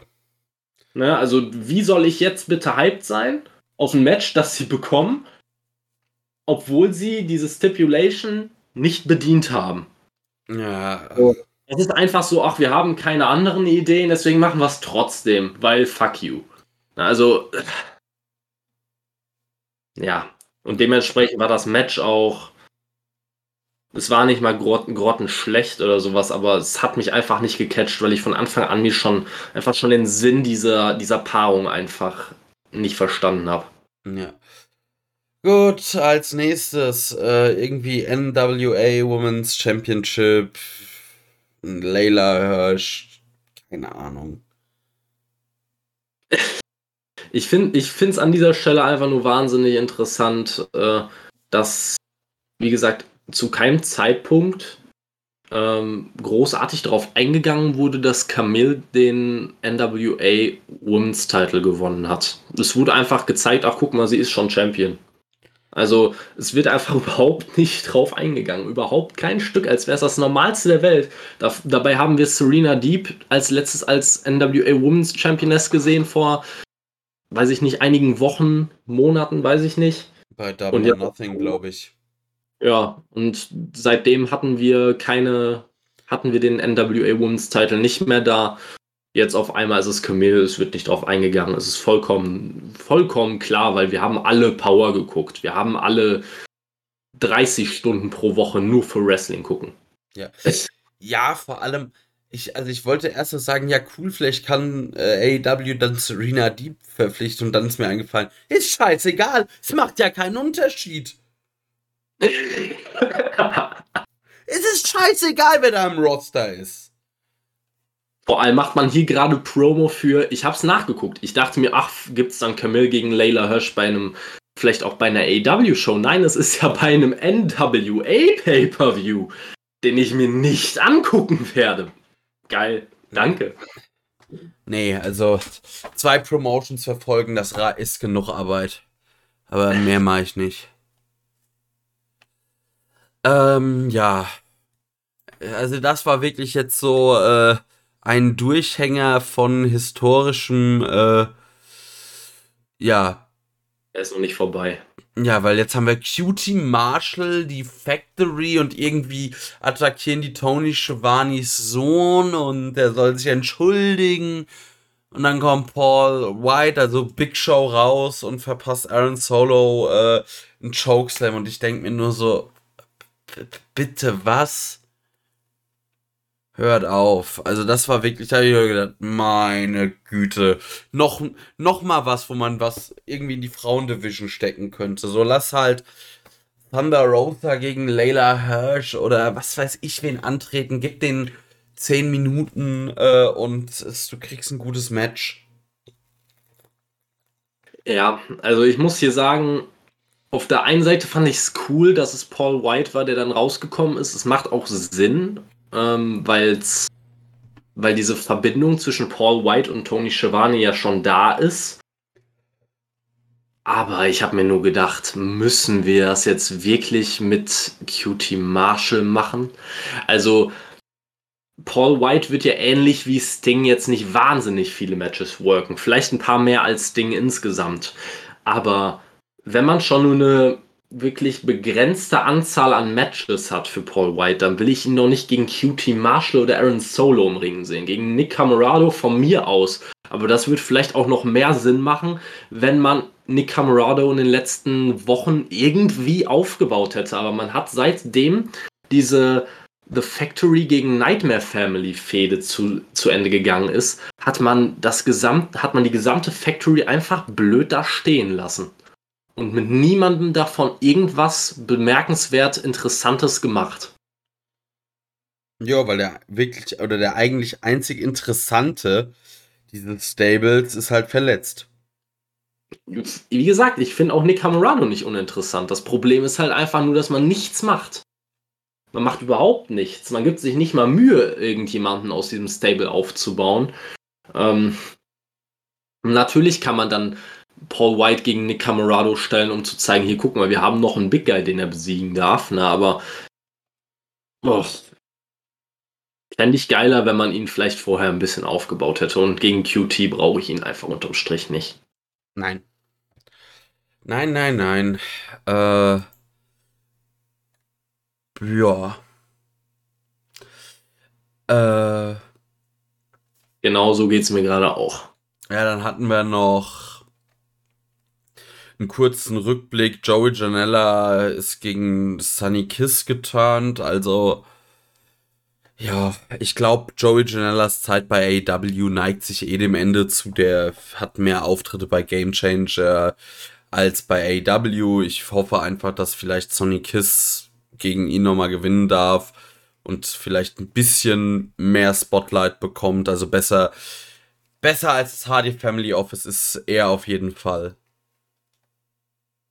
Ja, da gäbe es aber auch einige Leute, die ich noch mal lieber sehen würde. Ja, also ich, ich mag Sunny Kiss halt. Ich hoffe ein bisschen, dass diese Fehde nicht ins TV schafft. Also da kenne ich, da kenne ich einige Leute, die diese TV-Zeit, ähm, die jetzt durch Rampage dazu gewonnen wurde, viel, viel, viel, viel dringender brauchen und besser eingesetzt werden könnten. Wir haben über Ethan Page gesprochen, der jetzt rausgeschrieben wurde. Der braucht auch wieder seine Zeit, wenn er zurückkommt. Ähm, wenn die Acclaimed nach der Sperre mal irgendwann wieder äh, zusammenkommen sollten, bräuchten die auch wieder ihre TV-Zeit. Äh, wir haben da auch noch einige Leute, die vielleicht debütieren können, könnten in äh, naher Zukunft, die auch ihre TV-Zeit brauchen. Da brauche ich weder Sonny Kiss noch Joey Janella. Es war schon in Ordnung, dass man das Ganze bei äh, Dark und Dark Elevation hauptsächlich gehalten hat. Ähm, ich, ich sehe halt auch keinen Grund, warum ich mich für diese Fehde interessieren sollte, weil mir schon das Tech-Team an sich egal war. Ja, gut, ich habe da vielleicht einfach, weil ich Sympathien für Sunny Kiss habe und mit Joe Janella auch was anfangen kann. Aber das wäre so eine Fehde, die könnte man eigentlich zu Game Changer auslagern. Definitiv. Also ich muss, ich muss halt auch sagen, Sunny Kiss ist gut im Ring, keine Frage. Aber mit Joey Janella, klar, da könnte man ein gutes Match oder zwei auf die Beine stellen, aber mir ist immer ein bisschen wichtiger, dass da eine Story hinter ist, die mir irgendwie irgendwas gibt. Und da ich halt wirklich keinen Bezug zu, zu diesem Tag-Team habe, weil, seien wir mal ehrlich, die haben zu 98% bei, bei Dark und Dark Elevation stattgefunden. Da sehe ich halt keinen Grund, das jetzt zu ändern und die plötzlich äh, aufs Ende ihrer Fehde ins TV zu bringen. Ja, definitiv. Ich muss halt sagen, bei Sunny Kiss finde ich es eben so ein bisschen schade, weil ich erinnere mich einfach immer noch an dieses TNT Championship Match gegen Cody und man einfach gesehen hat, da ist durchaus viel Potenzial da. Ja, also wie, wie gesagt, ich finde Sunny Kiss im Ring auch sehr gut. Ähm, bei dem Gimmick muss ich sagen, ich glaube, das Gimmick hat einfach irgendwo seine Grenzen ich glaube halt nicht, dass er beispielsweise auf Dauer als Midcard-Champion alleine funktionieren würde. Ähm, für eine kurze Zeit, für einen coolen Pop, weil die Fans sich freuen, klar. Aber auf Dauer sehe ich nicht. Sehe ich hm. einfach nicht mit dem Gimmick. Nee, das glaube ich jetzt auch nicht. Also nicht mit dem Gimmick so, aber ich würde behaupten, wenn er, man könnte ihn ruhig öfter bei Dynamite zeigen und das würde äh, also gerade bei, wie bei dieser Dynamite-Episode würde das eher der Show gut tun als ihr Schaden. Definitiv, zumal man da auch ein bisschen mehr äh, Abwechslung reinbringen könnte. Sonny Kiss kann, ist extrem gut auch im Sellen von, äh, von diversen Aktionen. Der kann Leute aussehen lassen wie, wie eine Million Dollar. Deswegen lasst ihn, doch ein, lasst ihn einfach sich mal anstelle von Matt Hardy für irgendwen hinlegen, für irgendeinen Heal oder so der sieht danach aus wie ein absolutes Monster. Ja, ich wollte gerade sagen, ich erinnere mich nämlich noch äh, Sunny Kiss gegen Miro. Da sah Miro aber wirklich aus wie ein Million Bucks, weil, also wie einmal der Matschka-Kick, wie Sunny Kiss den äh, gesellt hat und der, dieser Mann sehr, sehr flexibel ist, sah der äh, Game Over halt auch aus, als würde er gerade ihn einfach zerreißen. Mhm. Kann ich mich auch noch gut dran erinnern, ja. Ja. Gut, dann Main Event, Fourth Labor of Jericho, Wardlow, also genau 10 Minuten. Match kann man ganz kurz äh, zusammenfassen. Wardlow kloppt, ich sag mal, 8 Minuten 30 Jericho einfach nur zu Kleinholz. MJF will ihm dann aber noch irgendwie den Diamantring zuwerfen, wird dabei erwischt, fliegt aus der Halle. Jericho zeigt einen Judas-Effekt, Match vorbei. Ja. Er hat ihn aber auch noch mit dem Baseballschläger davor attackiert, das kommt noch dazu. Ah, ja, ich also, vergaß. Aber es war eigentlich vor allem Wardlow, Wardlow, Wardlow, Wardlow, Wardlow. Diese 10 ja. Minuten lang. Wardlow sah wirklich sehr, sehr stark aus in dem Match. Ähm, nur halt sah er dann halt auch am Ende wieder sehr, sehr dumm aus gleichzeitig. Das hat man hier nicht so richtig gut geschafft, weil auf der einen Seite natürlich sieht er nicht schwach aus, wenn Jericho ihn mit dem Baseballschläger attackieren muss und ihm dann den Judas-Effekt verpasst, um dann das Match zu beenden. Aber seien wir mal ehrlich, Wardlow hat während dem ganzen Match kaum Offensive einstecken müssen. Ähm, dann kurz ein paar Schläge mit dem Baseballschläger und ein Judas-Effekt und das war's. Zumal Jericho auch ganz, ganz klar sichtlich seinen Baseballschläger genommen hat, in der Hand hatte und Wardlow so getan hat, als wäre er entweder blind, blöd oder beides gleichzeitig. Also. Ja. Finish fragwürdig. Hätte man besser machen können. Ich hätte mir halt, wie gesagt, gewünscht, dass MJF direkt ihn quasi das Match kostet und nicht indem er da rausgeschmissen wird, weil er erwischt wurde, sondern dass MJF, weiß ich nicht, irgendwie versucht einzugreifen, selber einzugreifen und dabei Wardlow unglücklich erwischt. Sowas hätte ich mir eigentlich erhofft. So war es ein bisschen schade, aber naja. Ja. Ähm, ja, dann gab es noch einen Beatdown. Äh, Hager, Sammy machen irgendwie den Save und am Ende wird noch die Stipulation bekannt für nächste Woche. Also Chris Jericho gegen MJF. Äh, der Judas-Effekt ist gebannt und äh, auch Judas als Entrance-Song. Und ich dachte mir nur so, MJF, kannst du dich noch erinnern? Du hast auch mal John Moxley den Paradigm Shift äh, verboten. Wir können uns alle daran erinnern, wie das lief.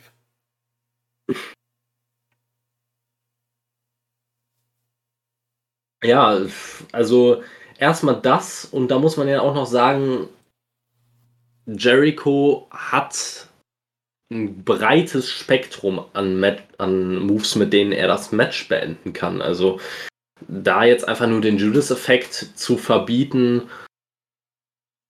ist, ein, ist ein, eine kleine Sache, die vielleicht ganz nice ist dabei, also nice to have quasi, aber finde ich jetzt als Stipulation nicht wahnsinnig geil, wenn ich ehrlich bin. Also, ähm, dann wird er halt hauptsächlich halt wieder seine Walls of Jericho auspacken. Oder vielleicht mal öfter den Codebreaker. Ja, vielleicht denkt er sich auch einen ganz neuen Finisher aus.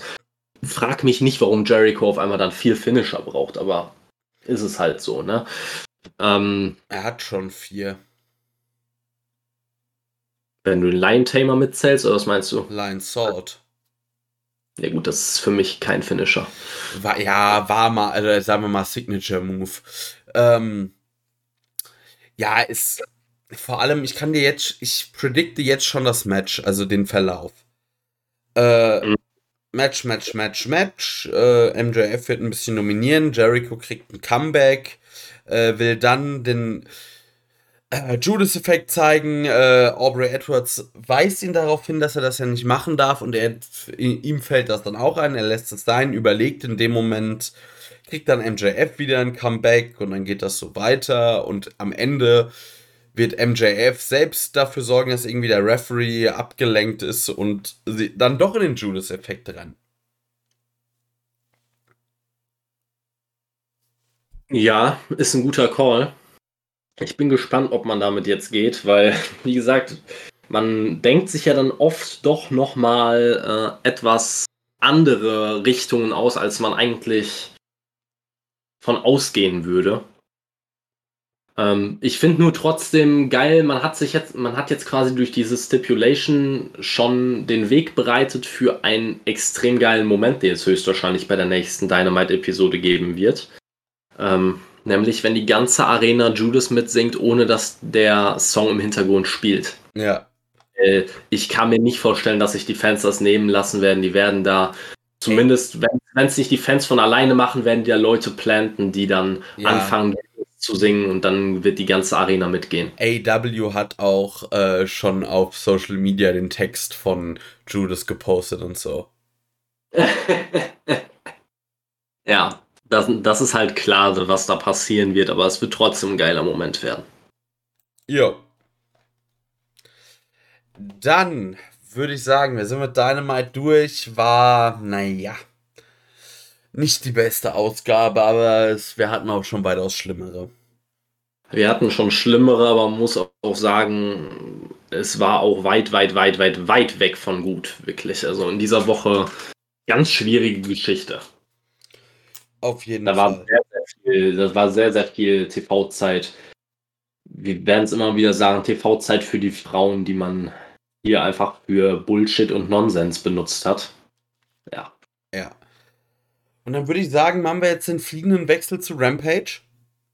Ja, definitiv. Halle war die gleiche und wir begannen direkt mit dem ersten Match. Impact World Championship, Christian Cage gegen Kenny Omega. 15 Minuten 25 und ich muss sagen, das war ein verdammt starkes Match. Also Christian zeigt mal wirklich, was ein Wrestler, also was Erfahrung ausmachen kann und wie viel man vielleicht auch körperliche Defizite oder generell wie viele Unzulänglichkeiten und Defizite, die sonst irgendwo gelagert sind, wenn man ein erfahrener Worker ist und das gut einsetzt. Und gerade mit Kenny Omega dann mit einem guten Gegner kann man, also hat, haben die beiden ein wirklich krasses Match gezaubert. Ähm, Habe ich wenig dran auszusetzen am Ende. Also es gab mehrere Ablenkungen von Seiten der Elite. Und genau so eine kostet dann am Ende auch Kenny Omega das Match. Ähm, er, also der Referee ist abgelenkt. Äh, die Young Bucks stellen einen Stuhl in den Ring. Äh, Kenny Omega will auf den aufgestellten Stuhl einen One-Winged Angel zeigen. Christian Cage kontert in den Killswitch, verpasst Kenny Omega einen Killswitch auf den aufgeklappten Stuhl. Kenny Omega lässt das Ding aussehen wie a Million Bucks. Groß, und äh, Christian Covered gewinnt den Titel. Ich bin mal kurz zu Hause auf der Couch ausgemarkt, weil es mich wirklich gefreut hat, dass Kenny Omega einfach mal gewinnt. Und das ist schon krass. Christian Cage bringt Kenny Omega die erste Niederlage nach fast zwei Jahren bei. Also das war das jeweils im Jahre 2020 hat Kenny Omega kein einziges Singles-Match verloren, im Jahre 2021 jetzt eins. Ähm, also ich muss ehrlich sagen, nach dem Match, das erste, was ich mir gedacht habe, war, wie schon vorbei. Und das ist jetzt wirklich positiv gemeint, weil ich mir dachte, das Match war doch jetzt extrem kurz. Wenn ich jetzt die Matchzeit angucke, 15 Minuten, es war absolut nicht kurz. Es fühlte nicht, sich nur sehr, sehr kurzweilig an. Es war sehr, sehr geil. Es hat mich super gut unterhalten. Ich, ich war zu keinem Zeitpunkt wirklich auch nur ein bisschen gelangweilt. Ähm, und das, obwohl ich am Anfang bei dieser Ansetzung noch nicht so 100% an Bord war. Also ich dachte mir auf der einen Seite klar, passend, dass Christian um den Titel antritt, weil er hat ja die Impact-Vergangenheit. Auf der anderen Seite dachte ich mir, will ich wirklich, dass Christian gegen Kenny gewinnt? Eigentlich nicht wirklich, weil ich mir dachte, diesen großen ersten Sieg nach einer Weile, dem muss man doch eigentlich jemanden mit auf den Weg geben, der danach einfach die Rakete auf dem Rücken gebunden bekommt und Richtung Mond gepusht wird. Das sehe ich halt bei Christian einfach nicht. Deswegen finde ich es ein bisschen schade, dass der Sieg so oder dass er so früh schon den Impact World Title abgegeben hat, in Anführungszeichen so früh. Ne, ähm, auf der anderen Seite war es eine geile Überraschung. Man hat nicht damit gerechnet. So hat man zumindest irgendeine Legitimation dafür, dass Christian sein, äh, sein World Title Match bei All Out bekommt. Auch wenn er sich für mich noch immer nicht unglaublich heiß anfühlt, aber zumindest mal heißer, als er es vor dem Match war. Deutlich heißer. Ähm, ja, also ich muss sagen, ich hatte vor allem ein Lächeln auf den Lippen bei dem Finish. Ja. Weil Don Kellis hat ja die, äh, Don Kellis hat den Ref abgelenkt. Und die Young, Young Bucks kommen da rausmarschiert in provokantester Art und Weise. Und ich dachte nur, nein, sie machen es nicht schon wieder. Nicht schon wieder. Nicht euer Ernst. Er ruiniert jetzt nicht dieses Match, ne? Komm mit den Stühlen raus. Kenny möchte den One-Winged Angel auf den, auf den Stuhl zeigen. Und Christian kontert das. Und was war das bitte für ein Selling von Kenny Omega? Also ich dachte wirklich, den kannst du gleich auf einer Trage da rausholen. Der kann un, das kann der, der kann sich unmöglich nicht das Genick gebrochen haben bei dem, bei dem Versuch, das zu sellen. Also der hatte Airtime und ist mit dem Kopf aber ungebremst auf den Stuhl gefallen. Ich habe es mir auch noch zwei, dreimal angeguckt und ich habe noch immer nicht erkannt, wo sich Omega bitte irgendwie abgestützt oder festgehalten hat. Der ist ungebremst mit dem Kopf auf den Stuhl geknallt. Er ist ja irgendwie so seitlich drauf. Vielleicht hat er irgendwie einen Teil, ich sag mal, dann auch die Schuld, also, nein, nicht Schulter, sondern ich sag mal, auch aufs Jochbein, nee, nicht, äh, Schlüsselbein abgelegt, auch nicht geil, aber egal wie, das war ein fieser Bump, den er genommen hat. Ja, aber extrem. Und dieser Moment, der hat es einfach, also auch der Moment danach, äh, wo Christian mit dem Titel, mit den beiden Titeln, er hat ja die beiden Gürtel von Impact gewonnen, ähm, wo er da quasi mit den beiden Titeln gejubelt hat und das äh, den Sieg gefeiert hat, war einfach ein geiler, geiler Moment. Auch mit dem Jungle Boy und Luchasaurus an seiner Seite. Ähm, hat sich für mich mehr wie ein Main Event angefühlt und weniger wie ein Opener, wenn ich ehrlich bin. Ja. Großartig, also das ist auch wirklich, also das gibt jetzt äh, Christian so ein bisschen die Legitimation für das All-Out-Matchup, wenn ich nicht glaube, dass er es gewinnt. Aber ich vermute mal, dass man jetzt eher, äh, wir haben ja immer gesagt, Kenny sollte, als wenn er einen Titel als erstes verliert, dann den AW-Champion. Chip, ich denke, jetzt wird es andersrum sein, dass er den AW-Titel als letztes abgibt. Ähm, als letztes weiß ich gar nicht mal wirklich. Äh, man hat ja bei Triple Mania sollte wohl angeblich Andrade ihm auch erst den Triple A äh, Mega Championship abnehmen. Wurde dann aber wohl nochmal das Finish geändert, weil, äh, weil man nicht wollte, dass Kenny in, innerhalb so kurzer Zeit zwei Niederlagen einsteckt. Ähm, ich bin sehr gespannt, ob er wirklich noch den Triple A-Titel auch noch äh, abgibt, bevor er den AW-Titel verliert.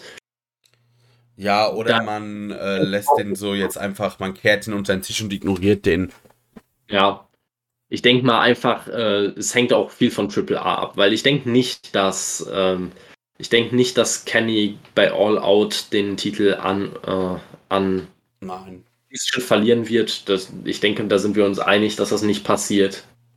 Vielleicht ja. hier gegen den Hangman, wenn er aus der Babypause zurück ist. Ja gut, das könnte ich mir schon eher vorstellen. Ja. Gut, als nächstes hatten wir Miro gegen Fuego del Sol.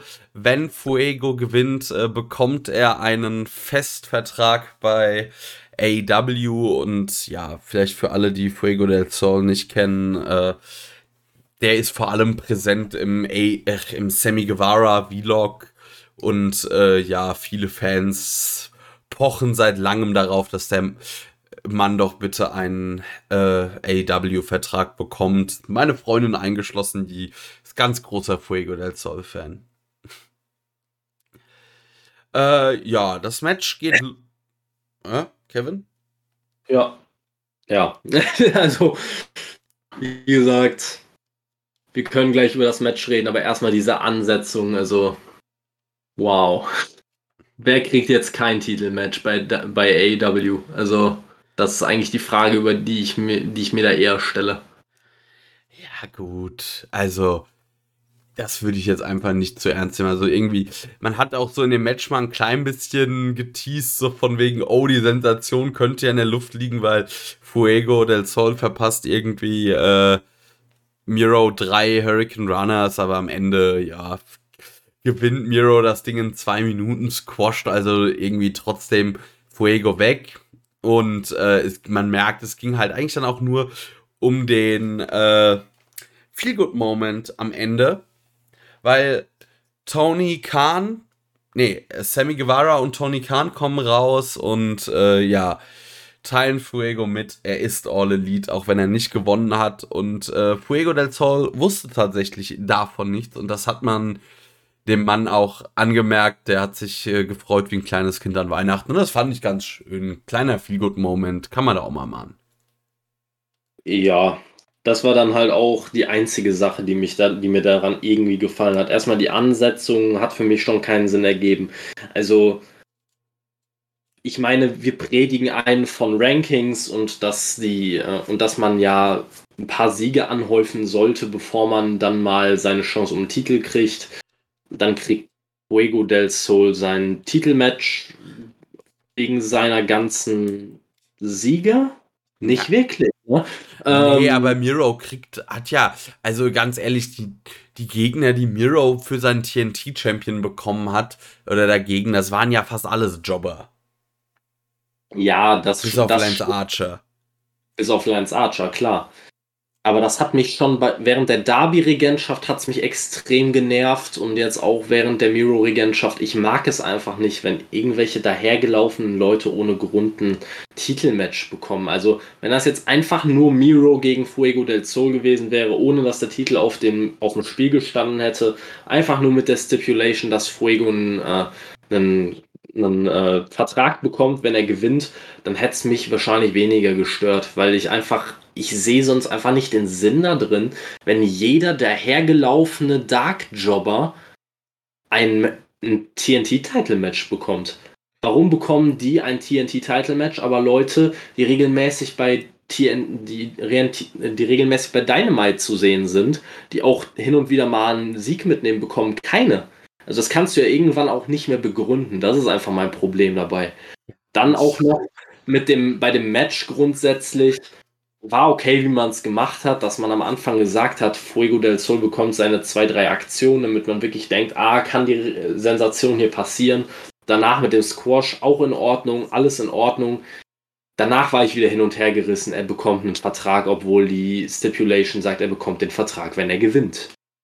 Wäre leichter um, umzusetzen gewesen, wenn er, weiß ich nicht, Miro eingerollt hätte äh, und tatsächlich irgendwie einen Sieg bekommen hätte, ich aber nicht in einem Titelmatch. Weißt du, was ich mir gedacht hätte, was eigentlich die eleganteste Lösung gewesen wäre? Ich weiß, ja. das mag AEW nicht, aber man hätte auch einfach, Miro hätte auch entweder Fuego äh, äh, keine Ahnung, sich irgendwie disqualifizieren lassen, weil er Fuego so lange in der Ecke zu Klump tritt oder im Game Over hat und Fuego irgendwie in, die in den Seilen hängt und ihm das egal ist. Äh, Danke. Das wäre der schlauste Weg gewesen. Ja. Das wäre der absolut der schlauste Weg gewesen. Wie gesagt, mich hat es am Ende auch gefreut. Ich fand den Moment dann auch schön, weil man das wirklich ihm auch angemerkt hat, dass er nichts von dem Moment wusste. Das war einfach ein geiler Moment am Ende auch. Aber im ersten Moment hat es mich einfach absolut abgefuckt, weil ich mir dachte, ihr könnt doch nicht schon wieder so eine, wenn du gewinnst, dann passiert das und das Stipulation machen und euch schon wieder nicht dran halten. Das hatten wir bei Dynamite mit dem Titelmatch der, der Dark Order und das haben wir jetzt hier mit Fuego del Sol macht doch einfach solche Stipulations nicht mehr und macht einfach, äh, macht's doch am besten dann in dem Moment einfach wie die WWE. Macht einfach, was ihr wollt, weil ihr es könnt und nicht einfach, ja, wir machen eine Stipulation, aber machen das Gegenteil. Ja.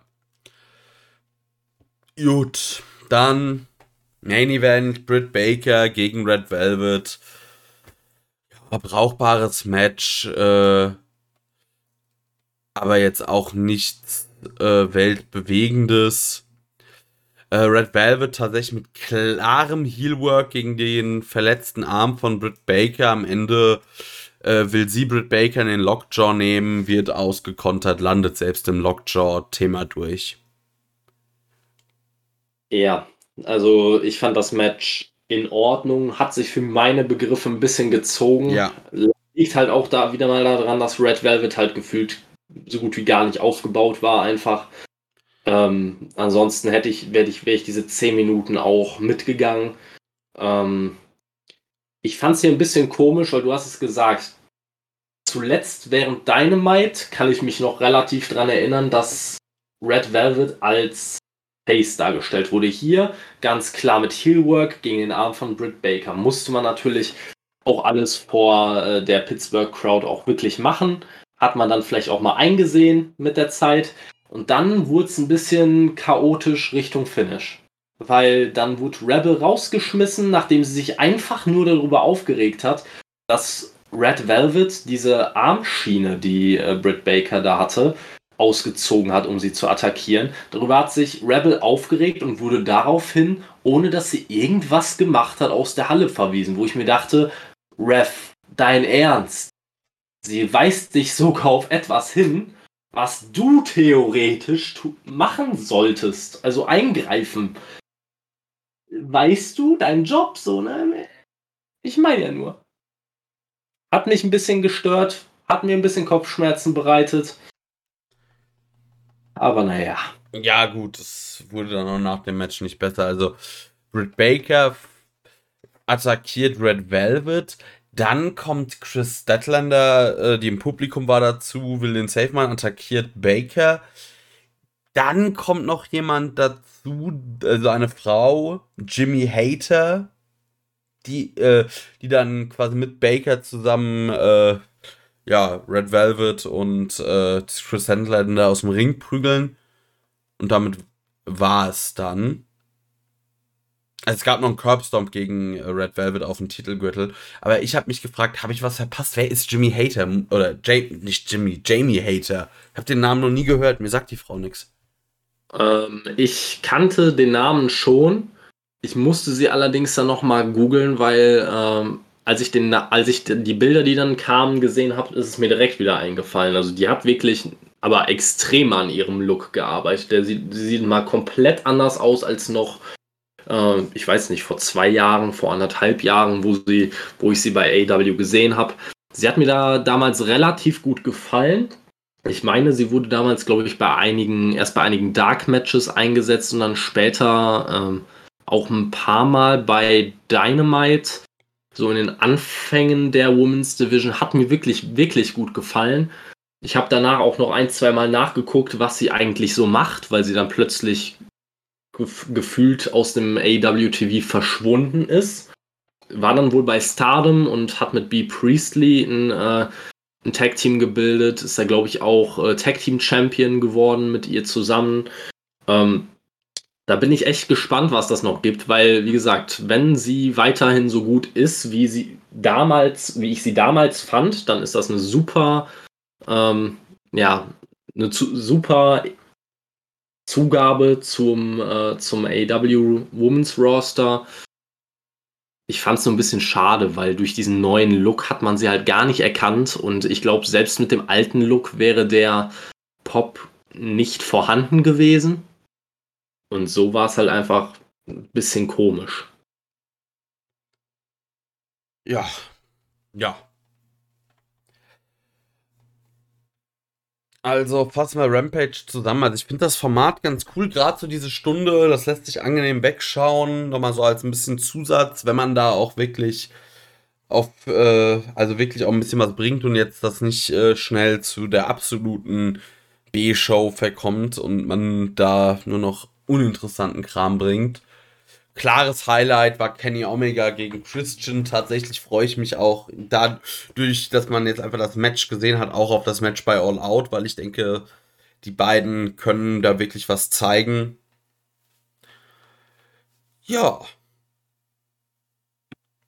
Ja, also ich fand Rampage auch ganz entspannt zu schauen. Ich muss allerdings sagen, mir hätte, glaube ich, wirklich noch so eine halbe Stunde oben drauf also es muss nicht so lang sein wie Dynamite, aber anderthalb Stunden finde ich dann halt einfach doch irgendwo eine bessere Länge als nur eine Stunde. Weil bei einer Stunde habe ich persönlich immer so das Gefühl, ich schaue das erste Match, ich habe dieses Christian Cage gegen Kenny Omega Match gesehen und habe gefühlt von, erst, von der ersten Sekunde auf die Uhr geschaut, weil ich mir dachte, wie lange haben wir noch?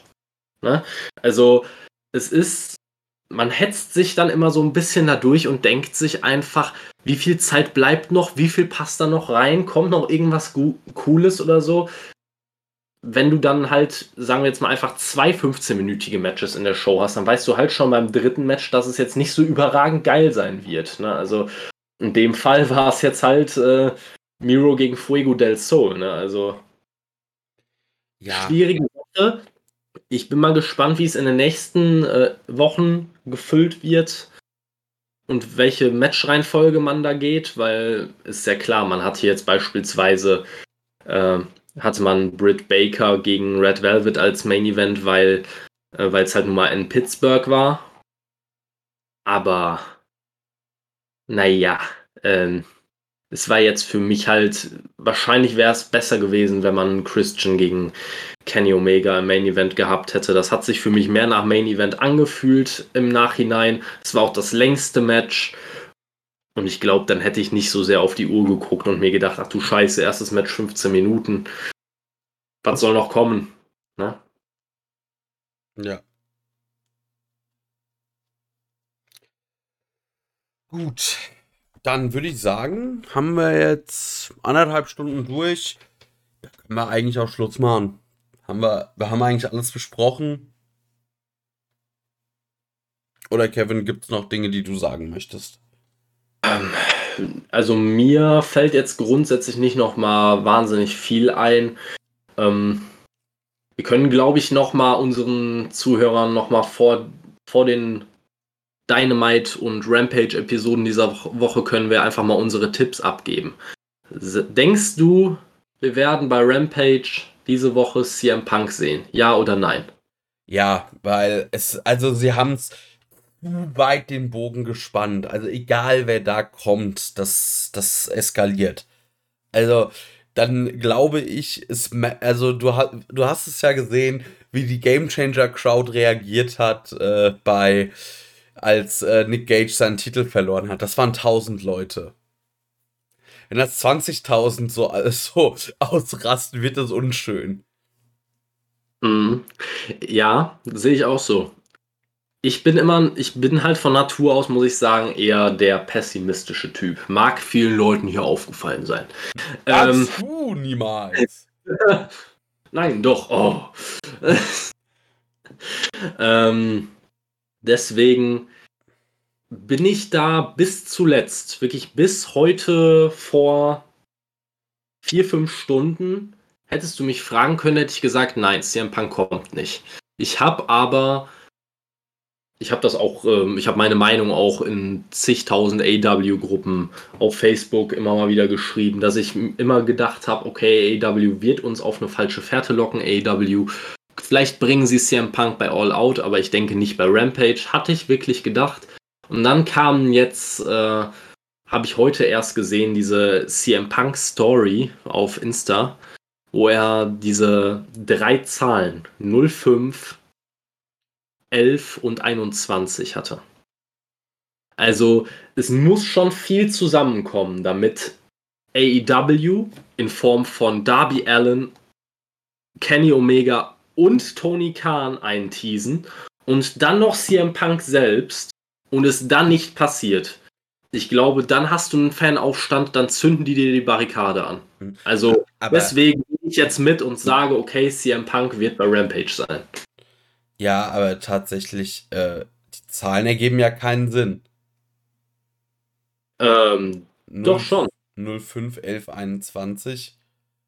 Der, das ist äh, der Summer of Punk. 05 in Ring of Honor, im Jahr 2011 so. das Summer of Punk in der WWE und 2021 wird ah. dann das Summer of Punk in AEW. Ah, I see what you did. Ich dachte, ich hatte jetzt, war jetzt irgendwie bei einem Datum. Das war auch meine, er meine erste, mein erster Gedanke. Dann habe ich mir aber gedacht, Sekunde, CM Punk ist noch immer Amerikaner. Die würden den 5.11.21 nicht so schreiben. Nee, deshalb habe ich, ich habe mir auch gedacht, hä, was wollen die denn mit dem äh, was will er denn mit dem 11. Mai 21? Oder ich habe mir gedacht, oh, ja. gut, es, es, hätte auch andersrum sein können, dass er 05 dann das Jahr meint und dann. Ja, keine Ahnung. Ich kam aber nicht darauf. Aber ja, ja, es, es, es, es wurde zu deutlich angekündigt. Ich finde es irgendwie schade, muss ich sagen, weil ähm, mir, eine Über mir ein Überraschungsauftritt lieber gewesen wäre. So, keine Ahnung, bei All Out. Äh, Kenny gewinnt mal wieder und dann gehen die Lichter aus und Cult of Personality kommt. Das wäre für mich das Idealszenario gewesen. Ich glaube einfach, man wollte jetzt den größten möglichen Selling Point haben. Und wenn man es halt für All Out angekündigt hätte, wäre es halt auch nicht mehr so wahnsinnig spannend gewesen nach dem Main Event beispielsweise. Nee. Ähm, hat man jetzt halt nochmal eine Riesenhalle ausverkauft mit dem Versprechen, dass CM Punk kommt. Wenn, da, wenn er da nicht kommt, dann hat sich Tony Khan aber mal sowas von ins, Knie, ins eigene Knie geschossen. Also das. Das weiß boah. er ja auch. Also selbst Daniel Bryan würde in Chicago, das wäre es nicht. Also Daniel Bryan, das würde auch einen riesen Pop erzeugen, aber halt nicht in Chicago. Und so vermutlich denkt man sich, okay, äh, da, wir machen es jetzt so, er kann jetzt bei Rampage debütieren, wir bauen eine schnelle Fehde oder ein schnelles Programm mit Darby Allen auf und bei All Out haben wir halt CM Punk gegen Darby Allen. Ja, ich denke mal, das ist auch der Hintergedanke gewesen. Und äh, dann dadurch, dass All Out ja eh schon ausverkauft ist, was glaubst du, das wird die Pay-per-view-Buys äh, schon hochtreiben und generell die Card von äh, All Out hat schon so ein bisschen All-Star-Feeling. Also da sind auch, also jetzt gerade wenn man es unter dem Standpunkt macht, ist da schon viele Paarungen, wo man sich denkt, ja, die sind, die sind gut, aber diese könnte man auch durchaus so gewählt haben, weil sie ähm, auch Leuten, die länger nichts mehr mit Wrestling am Hut hatten, noch was sagen. So Kenny Omega, den Namen hat jeder schon mal gehört, auch äh, Christian kennt man auch und mit, dass man so da vielleicht auch ein bisschen vorgeht, dass man sich sagt, hey, äh, ganz viele Punk-Fans, also CM Punk-Fans, gucken kein WWE mehr, aber vielleicht können wir die mobilisieren. Das zum einen und außerdem muss man auch einfach sagen mit dieser Card, also wenn man jetzt einfach mal so diese möglichen Paarungen oder die bestätigten Paarungen durchgeht, man hat Kenny Omega gegen Christian Cage, das wird ein super Match, da brauchen wir uns nichts vormachen. Dann hat man Pack gegen, gegen Andrade El Idolo, das wird ein super Match, da braucht man sich nichts vormachen. Dann eventuell CM Punk gegen Darby Allen. Darby ist im Ring, glaube ich, unangefochten und CM Punk soll laut Berichten ja auch sehr gut in Form sein nach seiner langen äh, Auszeit. Außerdem hat man dann äh, jetzt auch äh, vor kurzem gab es den Titelwechsel bei New Japan, weil jetzt ist, glaube ich, Hiroshi Tanahashi ist jetzt der IWGP United States Champion. Er hat äh, Lance Archer den Titel abgenommen. Wie geil wäre es, wenn man dann obendrauf als Sahnetorte noch Hiroshi Tanahashi gegen John Moxley bei All Out hätte? Also dann hat man wirklich eine Karte, da kann man dann nichts Negatives mehr zu sagen. Du bekommst Dream Matches on Mars. Ja, und dann bist du auch noch die, keine Ahnung, also entweder haben die Young Bucks dann schon die Titel verloren, du kriegst den Jurassic Express, was weiß ich, gegen die Lucha Bros, das könnte zum Beispiel was sein, was sehr geil kommt, oder mal schauen. Also ich bin positiv gestimmt auf das Ganze. Allein, also dass CM Punk als einer meiner absoluten Lieblingswrestler zurückkommt, das ist schon ganz großes Kino. Ja, ich bin auch sehr, sehr gespannt, wie man das am Ende machen wird. Ich hoffe, man hat sich da vorher einen sehr, sehr guten, super ausgefeilten Plan äh, zur Seite gelegt, wo man gesagt hat, okay, wir machen das so, so, so und so in dieser Reihenfolge und nichts anderes. Dass man nicht auf irgendeine Art und Weise wieder dieses Debüt versaut, wie man es bei Andrade geschafft hat. Ich denke mal, man wird sich für Punk da wesentlich mehr Gedanken gemacht haben, aber ich hoffe auch wirklich, dass alles perfekt zu Ende gedacht ist. Ich denke auch, aber ich glaube, dass auch Punk da äh, ja mit beteiligt. Also wenn er kommt, dann wird er da schon dafür sorgen, weil da ist er ja auch ein Perfektionist und ich glaube, das wird gut. Ich bin auch erstmal gespannt. Äh, bei mir ist die Vorfreude auf jeden Fall schon extrem groß. Ja, die Spannung, weil ich irgendwie, ich bin dann doch immer noch so ein bisschen, ich weiß nicht, es wurde schon so oft äh, Hoffnung gemacht. Ja, man ist einfach ungläubig. Wenn man sich die Fakten, die reinen Fakten anguckt, dann denkt man sich, es, es kann eigentlich gar nicht anders sein, weil man sich einfach so, so extrem selber damit schaden würde, wenn es nicht passiert. Aber auf der anderen Seite wissen wir halt auch, wie oft schon so klare oder in Anführungszeichen klare Hinweise da waren. Und CM Punk war nie da. Ja. Deswegen war ich auch so lange skeptisch. Ich hoffe jetzt einfach, dass CM Punk seine Fans nicht noch mehr trollen möchte und deswegen diese Zahlen gepostet nee, hat. Sondern das glaube ich nicht. Ja, hat er in der Vergangenheit schon gern mal gemacht, die Fans ein bisschen zu trollen und ein bisschen, ein bisschen auf die falsche Fährte zu locken, aber oder ja. auch mit welchen äh, ironisch gemeinten äh, Bemerkungen. Aber ich glaube, CM Punk, wenn er, wenn er noch eine Sache mehr mag, dann ist es äh, Vince McMahon zum Kochen bringen. ja, da ist was dran. und was glaubst du, was da abgeht, wenn der dann wirklich debütiert dann am besten noch Daniel Bryan? Also, da wird also, das wird ihn schon sehr ärgern, weil das sind halt einfach zwei mal, das sind halt einfach mal zwei Leute, die, wo man sagen muss, die hat er oder die sind in seiner Promotion zu Megastars geworden und dann gehen sie jetzt zur Konkurrenz. Ja, Auf jeden Fall. Ich bin auch, ich bin auch wirklich gespannt, weil man ja gefühlt zu Brian oder zu Danielson nicht großartig etwas hört. Es kann sein, dass es halt einfach wegen dem ganzen CM Punk-Ding untergeht. Ob er dann am Ende wirklich bei AW landet, man wird es sehen. Also. Ja, also es gab ja Gerüchte, dass er wohl bei der äh, Grand Slam Dynamite-Ausgabe debütieren soll. Mhm. Und das wird man dann sehen. Vielleicht denkt, äh, also es gab ja auch mal die Gerüchte, dass, oder Gerüchte, aber auf jeden Fall soll wohl TNT nach dem Sting-Debüt etwas pisst gewesen sein und gesagt haben: Hier Leute, kündigt auch, ihr müsst sowas ankündigen. Weil auf die Quoten hat es ja keinen Einfluss mit Überraschungsdebüts. Da ist was dran. Und gerade die, gerade AEW als junge aufstrebende Promotion ist auf die Quote noch sehr stark angewiesen. Ja, und vielleicht und sagt man dann so, äh, CM Punk, den bringen wir, das, das, da machen wir Ankündigungen, da können wir eine große Halle mit ausverkaufen, da ziehen wir gut Quoten und äh, der Sender ist happy und bei Brian Danielson, da lassen wir das dann mal, da bringen wir mal wieder äh, eine Überraschung. Ja gut, am Ende muss man ja auch sagen, man hat, man hat ja eigentlich in letzter Zeit genug Überraschungen gebracht. Ne? Man, ja, hat, äh, man hat mit Andrade und man hat mit Malakai Black zwei große Überraschungen da gebracht. Dann kann man das jetzt auch mal verkraften, auch wenn es halt hier... Ja klar, Nick Gage auch.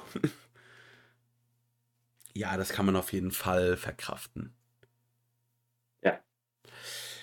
Gut, ah, ich glaube, jetzt haben wir dann doch über alles gesprochen. Es wird dann doch noch mal länger. Aber das musste ja auch noch mal so ein bisschen besprochen werden. Ich würde sagen, wir hören uns dann wieder bei der Nachbesprechung zu Rampage und ich bin mal gespannt, wie mit und also Dynamite und Rampage Rampage, bäh, meine Fresse, äh, mit welcher Laune wir dann hier sitzen. Ja, es kann entweder nur äh, ein absolutes Fanboy-Fest werden, bei dem wir einfach nur hier anderthalb bis zwei Stunden sitzen und uns gegenseitig beglückwünschen, dass wir Wrestling-Fans sind. Ja, oder wir oder sitzen. Kann zwei Stunden purer Hass werden, wenn CM Punk tatsächlich nicht auftauchen sollte. Ja, das wäre dann so, glaube ich, noch schlimmer als das. Das wäre dann noch schlimmer als dieses Exploding Barbed Wire Deathmatch viel schlimmer. Sag ich dir ganz ehrlich, viel schlimmer. Und das war schon schlimm. Ja. Nun ja, nun ja. Naja. Gut, liebe Leute, dann verabschieden wir uns mal für heute. Äh, Kevin, ich überlasse dir die Schlussworte. Ja, ähm, ich habe jetzt natürlich mal wieder nichts vorbereitet. Aber ich kann gerade noch mal äh, live eine Frage klären, die äh, sich bestimmt schon einige von euch äh, gestellt haben. Nämlich äh, die Frage, wie viel ein Scorpio Sky Cameo kostet. Also ich bin kurz davor, es herauszubekommen, aber mein Internet will es nicht. Es fühlt sich auch für mich selbst falsch an. Okay, wir werden es vielleicht doch nicht erfahren. Mein Internet gibt, glaube ich, gerade auf. Ein Markus Stunt Cameo kostet 50 Dollar. Also ich kann euch auf jeden Fall sagen, Scorpio Sky soll, wenn er dann mal welche anbietet, innerhalb von sieben Tagen antworten und ist mit fünf Sternen bewertet. Also das kann definitiv nur Dave Meltzer gewesen sein. In dem Sinne, bis zur nächsten Aus Ausgabe. Ich wünsche euch viel CM Punk und wenig Ärger. Ciao. Ciao.